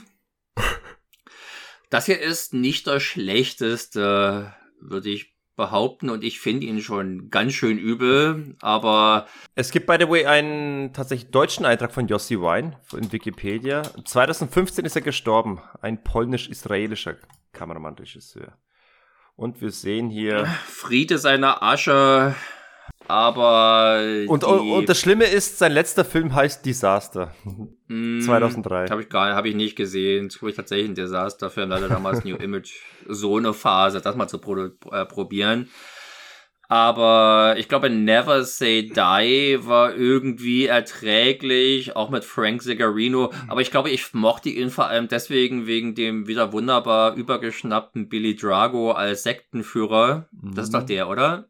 Boah, jetzt, jetzt bringst, bei dem bringst du mich immer ein bisschen durcheinander. Ich weiß gar nicht, ich bin, muss zugeben, ich bin gar nicht sicher, ob ich den gesehen habe. Ich glaube, bei dem kenne ich nur den Trailer, aber der sah nach ordentlichen Bums aus. Verpasst hast du nicht, der beginnt erstmal mit der Einf mit dieser von uns viel äh, jetzt äh, mehrfach kritisierten Eröffnungs-Action-Szene aus Cybercorp, aus dem ersten Cybercorp. Jossi Wein ist einer der hm derjenigen in, im New Image Stall, die der besonders stark auf äh, Stock Footage gesetzt hat. Auch sein äh, Operation Data Force 5 ja. ist ja eine fast reine Stock äh, Stock Footage Parade. Das ist eindeutig der schlechteste Teil der Reihe. Also ich ich bin der Reihe ja. Ich mag ihn lieber als Teil 4. Echt? Trotz der Stock Footage. Wir haben uns schon mal darüber unterhalten, dass ich ja der Kalaschnikows wegen Teil 4 nervig finde. Ja, aber der vierte war ja wenigstens abwechslungsreich mit, äh, mit, mit, mit Ski und äh, Skispeeder-Action. Stimmt, es gibt doch sogar eine, fast so eine Loren-Action-Szene, oder? Und das Finale an diesem Damm fand ich auch noch ganz gut, auch mit einem überraschenden Ende für diese Art von Film. Aber ähm, ja, der dritte war mir immer mein Liebster, mit dem ja dann auch äh, Brian Genies mitgespielt hat. Der ist ja auch Jossi Wein, der ist aber auch Jossi Wein. Nee, der dritte ist von, ist auch von Roper, der zweite ist von Jossi Wein. Nee, der zweite ist von Mark Roper, Nein, der dritte hab, ist von Jossi Wein. Nein, ich habe hier gerade die IMDb vor mir. Operation Delta Force 2, so. Mayday ist von... Vertraue mir, glaub nicht der IMDb. Mach ich ganz bestimmt nicht. ähm, Gut, zurück zu Cybercorp 3 und dem Yossi Wein, wie er dort schaltet und waltet, auf nicht gerade tolle Art und Weise. Wir hm. haben ja auch in Cybercorp 3 eine Verfolgungsjagd, die mich auch ins große Gähnen versetzt hat. Ja, geht natürlich, wenn sowas so unspektakulär ist, muss es natürlich gefühlt auch ewig gehen. Ich weiß gar nicht, wie lang die hier ging. Es fühlte sich aber lang ja, an. Ja, es ist nicht sonderlich spektakulär. Es ist auch merkwürdig. Ich, fand, ich mochte die Autos, die verwendet werden. Das sind so, so, so ja, es sind solche. Es waren keine Vorzieher. Nee, es genau, es sind so Benzinboliden, bei denen ich halt auch einen schönen Blechschaden am Ende erwartet. Das erinnert mich an die guten alten Vorabendserien der 80er Jahre aus äh, amerikanischer Prägung, die dann auch damit endeten, dass die Autos ordentlich mal eine Schraube gedreht haben, wenn sie sich dann ähm, endlich mal am Ende der ihrer Verfolgungsjagd befinden. Und eins muss ich an dem Film ja dann doch mal positiv mit einer Ausnahme dann erwähnen. Ich mochte hier, dass wenn Zeitlupen eingesetzt wurden, sie dann immer erst am Ende genutzt wurden, um halt den spektakulären Effekt aufzubauen. Nehmen wir diese nicht gar so prickelnde Verfolgungsjagd, aber sie kommt erst dann, wenn die Autos sich überschlagen und dann schön formvollendet ja. verbogen werden. Ja. bisschen anders ist es dann halt bei dieser Szene dann in diesem, die an Terminator natürlich angelehnt ist, in diesem Polizeirevier da wird es dann schon ein bisschen, ein bisschen problematischer, aber ja, ich fand den Zeitlupeneinsatz im Großen und Ganzen durchaus gelungen. Ich muss sagen, ich fand sogar die Shootouts nicht von schlechten Eltern. Also zumindest habe ich tatsächlich bei Cyborg 3 den absoluten Rohrkrepierer erwartet, weil ich eben äh, wusste, dass jetzt irgendwie ein anderer Regisseur dran ist, andere Darsteller und das ist nochmal ein dritter Teil und das kann ja eigentlich nur schlechter werden. Ich bin wirklich von einem absoluten Rohrkrepierer ausgegangen und habe dann war dann erstaunt, dass sich dann die, die Action-Szenen, die, die Baller-Szenen eigentlich noch auf einem gut soliden Niveau halten und, und teilweise vielleicht sogar noch fetziger rüberkamen als bei den ersten zwei Teilen. Ich sag dir, woran es liegt, oder beziehungsweise woran das äh, bei mir liegt. Das ist, hier ist es das gelungene Sounddesign. Ich fand die Waffensounds irgendwie cool in diesem Film. Das knallt. Also ich finde das, ja, die sind auf Die knallen so richtig schön. Das ist herrlich. Hätten, wären jetzt noch die entsprechenden Bloodpacks dabei gewesen, hätte ich noch mehr Freude dran gehabt. Oder generell Zerstörung, da ist hier auch nicht so viel zu sehen. Und, also, und die sind natürlich insgesamt sehr faul inszeniert, ja. Also man erspart sich irgendwelche weiteren Einstellungen, du hast halt immer Schnitt, Gegenschnitt, Fressen, siehst du, und äh, ist echt kein, ist echt nichts, was das Blut in Wallung versetzt. Das Insektenblut. Aber das, der, der Soundmix ist insgesamt halt auch in, in, einer der Defizite dieses Films. Ich möchte gar nicht, ich wollte gerade von einem großen Defizit sprechen, aber hm, das wäre eigentlich nur, wenn es jetzt Qualität versauen würde auf anderer Ebene. Äh, du hast halt, das ist ein Film, der im O-Ton großteils nachvertont wurde, die, die Dialoge. Und das klingt alles sehr künstlich, sehr steril. Und äh, die, der Soundtrack, also die Musik, wird nicht gut eingesetzt, um irgendwie äh, Lücken in den Dialogen zu übertünchen oder sowas. So dass ich dann immer mal auch zur deutschen Spur, Spur rüber gewechselt bin die halt auch scheiße synchronisiert ist. Also die zwei Helden gehen so einigermaßen, aber gerade die Frau, die dann doch nervtötende Prominenz eine, hat eine besonders lausige Synchronstimme. Mhm. Und so dass ich dann erstmal mal zurück. Und es war kein Vergnügen. Und da die, da die Shootouts, ich die waren halt auch wieder langweilig, ja, die waren nicht irgendwie völlig indiskutabel gemacht, aber sie waren langweilig, sie waren so langweilig, dass ich nach der Hälfte des Filmes jede Hoffnung verloren hatte, dass noch irgendwas kommt, was ich, was hier geil oder interessant sein könnte, sprich, ich habe mir den Rest nur noch aus mhm. Pflichtgefühl angeschaut. Nee. Und es hat mich nicht enttäuscht, der Showdown in dem super toll gewählten Safe House in irgendeinem Museum. Ey, zumindest der, der finale Shot, also der, womit sie den, den ganzen Land in die Luft jagen, der war zumindest einigermaßen kreativ. Sau dumm, aber äh, habe ich so in einem Film auch noch nicht gesehen. Meinst du jetzt das, was, das, was immer für seltsames Zeus, der da von seinem der, äh, Agrarflugzeug runtersprüht, was dann in Flammen versetzt wird? Im Zweifelsfall ist es Benzin. Der pinkelt quasi von seinem Flugzeug aus da über dieses Gebäude drüber und, und äh, Brian Genies schießt da mit seiner Schrotflinte aus gefühlt 100 Metern Entfernung einfach mal eine, eine Kugel in diese in diesen Benzinregen ab und plötzlich fliegt alles in die Luft. Super. Aber wie, das ist so beschissen auch gemacht. Auch da dauert alles wieder zu mhm. lange, ehe der verdammte Bösewicht mal endlich äh, ins Gras beißt. Da wartet man ja ewig drauf.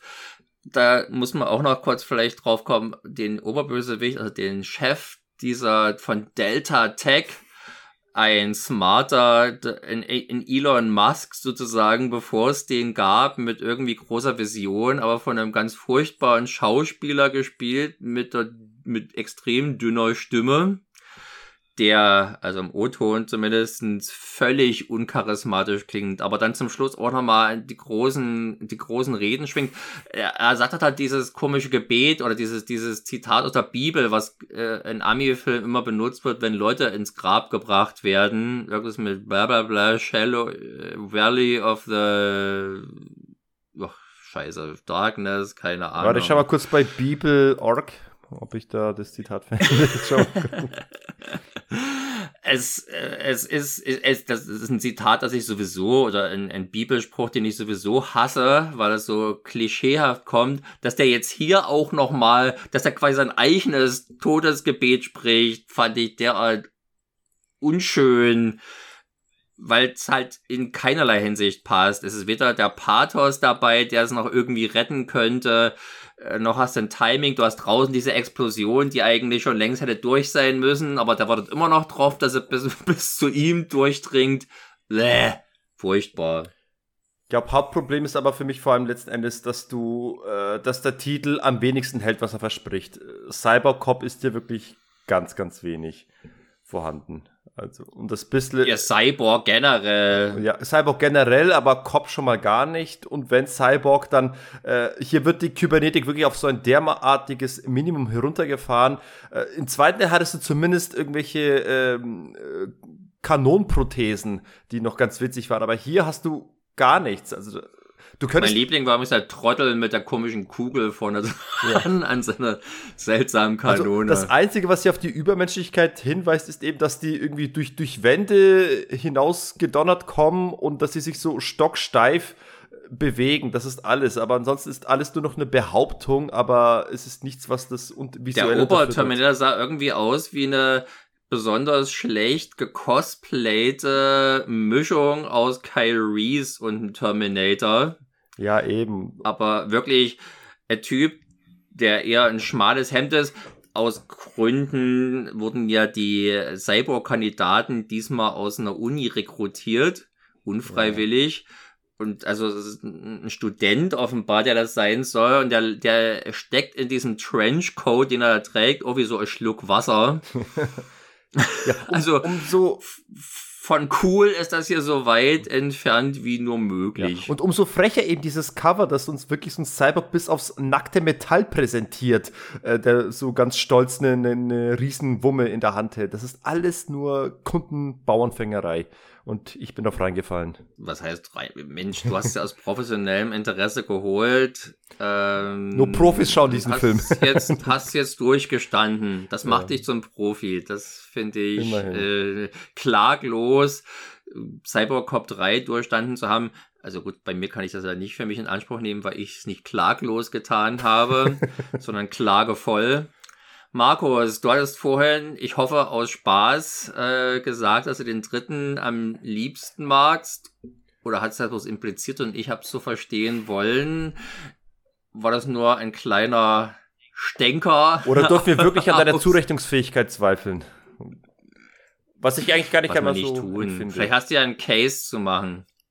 Du, ein Film, in dem im Finale der Haupt, der einer der beiden Helden nicht mal sein Auto verlässt, während er über einen Schrottplatz fährt, kann doch nur gut sein. Also wer so cool ist, der ähm, trägt jegliche Qualität auf seinen Schultern.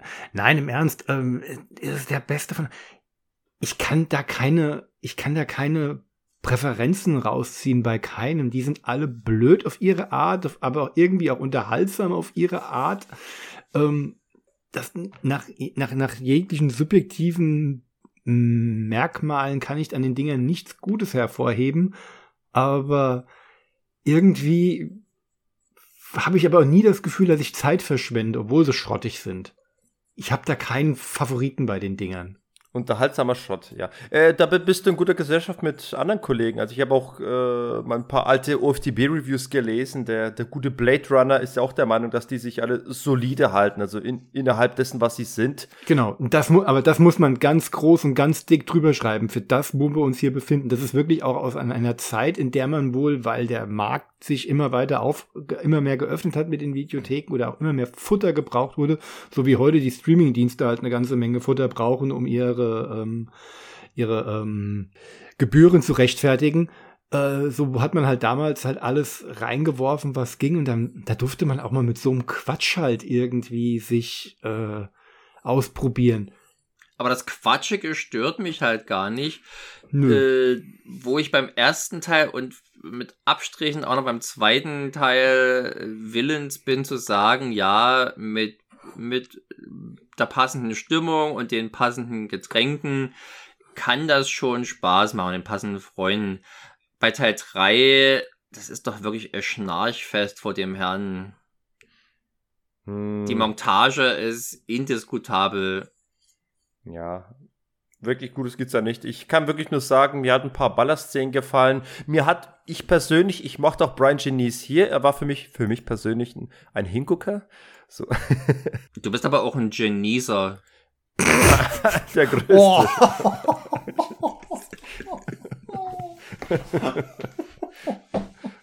äh, welch, welch köstliches Bonbon. Ja, ein echter Martin. Ja, fantastisch. Ah, so. fantastisch. Also dann, ich, dann kriegst du von mir noch die Empfehlung, guck dir Human Time Bomb an und dann ist alles, dann ist alles geritzt. Das ist sein Star-Vehikel. Okay, super, dann schaue ich mir die Human Time Mob noch an. Nee, ich, ich habe tatsächlich nach Cybercop 3 Lust bekommen auf mehr äh, Genießerei. Ich will noch mehr genießen. Mm. Ich, Cold Harvest ist schon sein Highlight. Traurigerweise, ich kann jetzt diese Serie nicht, von der du erzählt hast. Mhm. Ich habe auch mit ihm noch, oh Gott, wie heißt denn der? Traitors Heart geschaut. Ich glaube, das ist von Danny Lerner, würde ich sagen. Den habe ich nie gesehen. Den hat keine Videothek bei mir reingekriegt und das FSK 12 hat mich sehr abgeschreckt. Ja, da gab es aber sogar auch blutige. Es gab mehr blutige Einschüsse als beim 18er Kandidaten Cybercop 3. Na, ich habe keinerlei Erinnerung mehr genau, worum es geht, was das für eine Art von Film ist. Ich glaube, er war nicht besonders actionlastig, aber er hat äh, mir auf alle Fälle damals mehr Freude bereitet als Cybercop 3 jetzt. Das ist also ein sehr genauer Vergleich, der sich hier ermöglicht und der hier nahe liegt. Ähm, aber ich fand den hier auch nicht schlecht. Er ist halt auch nur nicht besonders toll. Hm. Und die, aber dieses Duo ist, würde ich behaupten, also aus Frank Zagarino und eben Brian, dem Brian, ist schon einer der deutlichsten Pluspunkte dieses ja. Films und einer der raren Pluspunkte. Und ein würdiger David Bradley Nachfolger? Fragezeichen. Ja, also Gott, da hätte es nicht mal die gebraucht. Dafür ist die Anlage, also sind sie in ihrer Rollenanlage auch ganz anders aufgebaut, deswegen ziehe ich da irgendwie keinen Vergleich. Ich meine, Bradley ist, soll die coole Sau sein, das hier sind die beiden Sprücheklopfer. Das geht, das ja, geht so aneinander vorbei, dass ich da gar nicht. Aber Bradley war halt schon nicht sonderlich erfolgreich. Also insofern hätte es schon Jalal Meri sein müssen, da ich gesagt habe, oh nee, also das wird ja nochmal schlimmer. Ähm, wie habt ihr denn den, den, großen Twist am Ende kommen sehen, dass die Dame und Herzensdame und, und die Reporterin am Ende tatsächlich auch einer der Cyborgs gewesen ist? Spoiler. Ja, war das ein Twist? Die ist doch nur super deutlich entführt worden und minutenlang in ihr rumgedoktert worden. Ich hatte mich die ganze Zeit gefragt, wo es bleibt. Ach so, schau, da habe ich so gut aufgepasst. Bei dem Film, das, das mich völlig äh, aus den Socken gehauen hat. Gut, den Begriff Twist hätte ich jetzt auch nicht verwendet, aber es ist auch nicht kein übliches Ende. Ähm, ich habe es als nette Abwechslung hingenommen, aber es war jetzt auch nicht so, dass ich irgendwie tief berührt gewesen bin. Ja. Schön wäre es gewesen, wenn sie die jetzt richtig auseinandergenommen hätten. Schön wäre es gewesen, wenn sie dann plötzlich äh, Maschinenpistolen quasi in ihren mo modifizierten Hupen gehabt hätte, um loszuballern. Ne? Das sind das seltsame Fantasien. Ach ja, rauskommen. übrigens die Beziehung, äh, die, die Beziehung zwischen David Bradley, also zwischen Jack Ryan und wie immer die Journalistin, also Eleanor Shaw im ersten Cybercop, äh, diese Beziehung ist die einzige von den dreien, die auch noch irgendwie ernst zu nehmen ist die auch nicht, aber die kann ich zumindest so als Filmromanze anerkennen. Im zweiten Teil ist ja diese, wer ist die Darstellerin? Die Omega Doom Jill Pierce. Genau. Äh, die ist ja im Prinzip die Großteil des Filmes Gegenspielerin und irgendwie überlegt es sich dann ganz kurz vor Ende noch, also taugt nichts, äh, taugt nicht als Love Interest. Und im dritten Teil ist es auch super krampfig zusammengemacht, als plötzlich die beten sich küssen, überkam ich auch Schauern. Aber ich fand sie auch so nicht attraktiv, also, aber es war nicht, also ich hatte das Gefühl, das Herz von Brian gehörte dem Frank und nicht dieser, dieser seltsamen Journalistin. Das war eine, auf jeden Fall eine schöne Bromance. Naja, das, das ist dann auch schon alles, was man positiv über den Film dann sagen kann. Ja. Und damit wollen wir dann mal diese Cyborg-Trilogie hier dann mal beschließen. Interessant wäre mal zu fragen, welche Cyborg-Alternativen es denn in, diesem, in dieser Zeit und in dieser Budgetklasse gab. Die Cyborg-Nachfolger. schon einiges Besseres mit Nemesis 1 und selbst Nemesis 2 ist mal auf alle Fälle, denke ich mal, besser bedient. American Cyborg. Mhm. Der sowieso ist ein Schmanker. Was ist mit Cyborg 2, 3, 4? Der ist nicht so, also 2, ich habe 3 nicht gesehen. Äh, zwei, zwei ist aber immerhin, das könnte dir gefallen, mh, deutlich mehr Cyberpunk. Ja. Ich habe für den Softspot, der hat zwar aufgrund des geringen Budgets ein paar heftige Macken, aber irgendwie, den finde ich so auf eine gewisse Art und Weise atmosphärisch. Nicht wirklich gut, aber atmosphärisch. Mich hat er insofern bitter enttäuscht, dass der beginnt mit einer wirklich geilen Kamerafahrt mhm. über so eine Miniatur-Dystopie mhm. aller Blade Runner und die sehen wir später nie wieder. Stattdessen gibt's endlose Heizungskellergänge. Ja, das ist dann äh, ein wenig. Und da ist dann halt schon die, dann die nackte junge Angelina Jolie, das, das visuelle Highlight. Aber ich gestehe, bei so einem Film will ich lieber, Entschuldigung, dystopi dystopische Miniaturlandschaften sehen als Angelina Jolie nackig. Hier noch ein paar Cyborg-Titel, die ich mir gegoogelt habe. Es gibt einen Film namens Cyborg 2087. Es gibt Cyborg She, Cyborg Soldier. Cyborg Shi kenne ich, ist glaube ich irgendwas äh, Japanisches, wenn ich mich nicht gänzlich mhm. irre. Und Cyborg Soldier ist eine TV-Produktion mit irgendeinem so Wrestler, die fand ich nicht so prickelnd. Wenn ich wenn es jetzt nicht der richtige. Der das ist glaube ich aber auch doch relativ neu, oder? Ja, aus, den, aus den Nullerjahren oder so. Genau, ja. Vielleicht sogar 2010 oder so. 2008, ja. Ja, aber es gab natürlich noch so Sachen wie, bin ich immer, ist immer ein bisschen schwierig manchmal zu entscheiden, ist es jetzt Cyborg oder ist es ein Roboter? So Automatic zum Beispiel ja. ist natürlich hm. ziemlich Oder hier gibt's, Kracher. hier gibt's noch Iron Man. Zählt das auch? Was? Ir Iron Man? Iron Man. Oder Iron Man. Zählt das als Cyborg? Noch nie gehört. Noch nie. Nein, das ist kein Cyborg. Der tauscht ja nicht aus, der setzt ja bloß was auf. Nee, Moment, hat, ist nicht sein Herz irgendwie sogar so ein. Äh, Na gut, gesehen? ja, eng genommen. Hardcore Henry wird hier aufgeführt. Ich denke, äh, äh, naja. Ja, aber das sind ja aber neuere Sachen und teurere Sachen. Äh, aber es war damals, glaube ich, wahrscheinlich genährt durch Terminator und vergleichbare Fil Kinofilme. Gab's da, äh, Terminator 2 eher, oh. äh, gab's da schon einiges. Robotricks. Und ich würde behaupten, man findet da einiges, was cooler ist als, äh, als die Cyborg Cop Trilogie, die das kann man ja erstmal sagen, halt alleine schon wegen der Kundentäuschung einen Tadel verdient und gebrandmarkt werden sollte. Es gibt keine Cybercops. Buh. Okay, jetzt ich habe für mich auf jeden Fall äh, zum Mitnehmen Cybercop 3, äh, American Cyborg habe ich mir mitgenommen. Ja. Und wenn du Frank Segarino nochmal haben willst, geh nach Italien 1989 bei Cywarrior. Dabei stelle ich gerade fest, ein. Stimmt, ja. Cyborg Cop hat die exakt gleiche IMDb-Wertung wie American Cyborg. 4,3. Das ist. Verarschte mich vielleicht. Das ist verrückt, aber ähm, mehr möchte ich dazu nicht sagen. ja, die spinnen die Amis und die IMDb-User. American Cyborg hat immerhin eine große Kampfszene, die von ähm, Isaac Florentine genau. gestaged ah. wurde. Mit aber eine ganze Menge geiler Action ja. und hatten interessant, äh, einen, interessanten Soundtrack mhm. mit brummenden Männerchor, mhm. der irgendwie so russisch klingt, könnte also einem sehr geil gefallen. Diesen merkwürdigen Soundeffekt, der immer wieder eingespielt wird, so, so ein Tü Und eine sehr geile Endzeit, sehr ja. geile Endzeitkulisse. Auf jeden Fall. Also der ist deutlich mehr ein würdiger Nachfolger zu Cyborg, zu Van Damme's Cyborg, als es Cyborg 2 und 3 ist. Und diverse andere Versuche und mir persönlich gefällt er sogar besser als Van Damme's Cyborg, weil die Action mehr kracht. Und er hat sogar etwas am Ende, wo man wirklich sagen kann, es ist wenigstens ein Twist mit dabei. Ja, es ist nicht völlig unspannend. Ich weiß noch aber, wie ich enttäuscht war.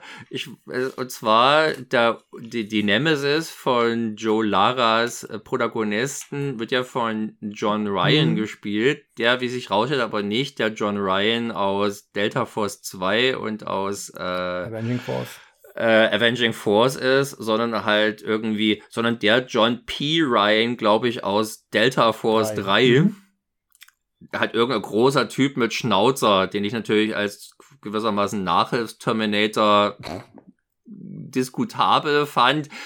Abseits jetzt seines Schnauzers macht aber eigentlich eine ganz gute Figur. Ja, also er bringt die stoische Ein-Mann-Armee, die da, oder ein Cyborg-Armee, die da rumläuft und alles über den Haufen ballert, glaubwürdig für dieses Budget, Budget rüber. Genau. Vielleicht widmen wir uns den nochmal ausführlicher. Bis dahin würde ich auf alle Fälle den Tipp geben, holt euch trotz unserer jetzigen Folge lieber den und erst dann dürft ihr euch an Cybercop solltet euch an Cybercop versuchen. Ich glaube, der, der würde ein gutes Double mit Human Time Bomb abgeben. Zumal auch beide Joe Lara haben. Mm. Auf unterschiedlichen Seiten. Richtig des, des Sympathiespektrums. Bei, bei Human Time geht es ja auch quasi um ja willenlose Soldaten. Aber Human Timer würde ich mit Warhead zusammen äh, koppeln. Oh Gott, ey. Beides Mark Roper. ist Mark Roper. Jetzt pose mal nur rum mit diesen ganzen irren Namen. Jede Menge, was es noch zu entdecken gibt und worauf es sich zu freuen lohnt. Ich freue mich doch. Ich find's schön, dass du nach dieser, dass, dass du nach diesem Programm trotzdem noch Freude an eventuellen Neuentdeckungen aus diesem aus diesem Hause hast. Also schön, dass du dir diese, diese Begeisterungsfähigkeit, die wir in den 90ern hatten, bis heute bewahren konntest, doch. Also, ja, Ich lebe eure Jugend weiter, ist doch schön. Das stimmt. Obwohl du fast älter aussiehst als wir. warum nur fast? Das sowieso. Das ist. Behaupten wir einmal, die, unser Publikum kennt uns ja optisch nicht. Dann muss ich mir offenbar noch äh, ein, ein Verjüngungs-Chip-Upgrade einbauen lassen. Ich habe ja schon gesagt, Insektenblut spritzen. Irgendwo hin, In Insektenblut. gut tut. Selbst gemolken. Brauche ich nicht. Ich tue schon morgens zum Frühstück mir einfach ein paar, paar Käfer zerquetschen mit Mör- Mörser und ins Müsli reinschieben. Auch gut. So, ja, ich glaube, ich sag langsam mal Tschüss. Ähm, okay. Der, der, der Markus verabschiedet sich. Äh, ich verabschiede mich auch. Ich war der Sergej. Und ich war der Martin, wie üblich, und denkt immer daran, wer als Actionheld eine Gürteltasche trägt, sollte des Öfteren was reinstecken oder rausholen. Get a glass of water?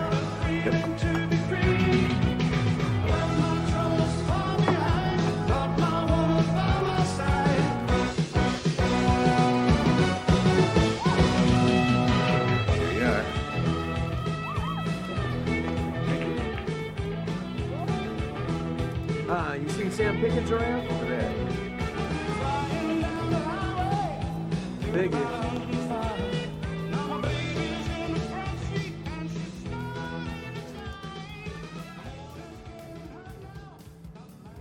Ihr wollt mit uns Kontakt aufnehmen?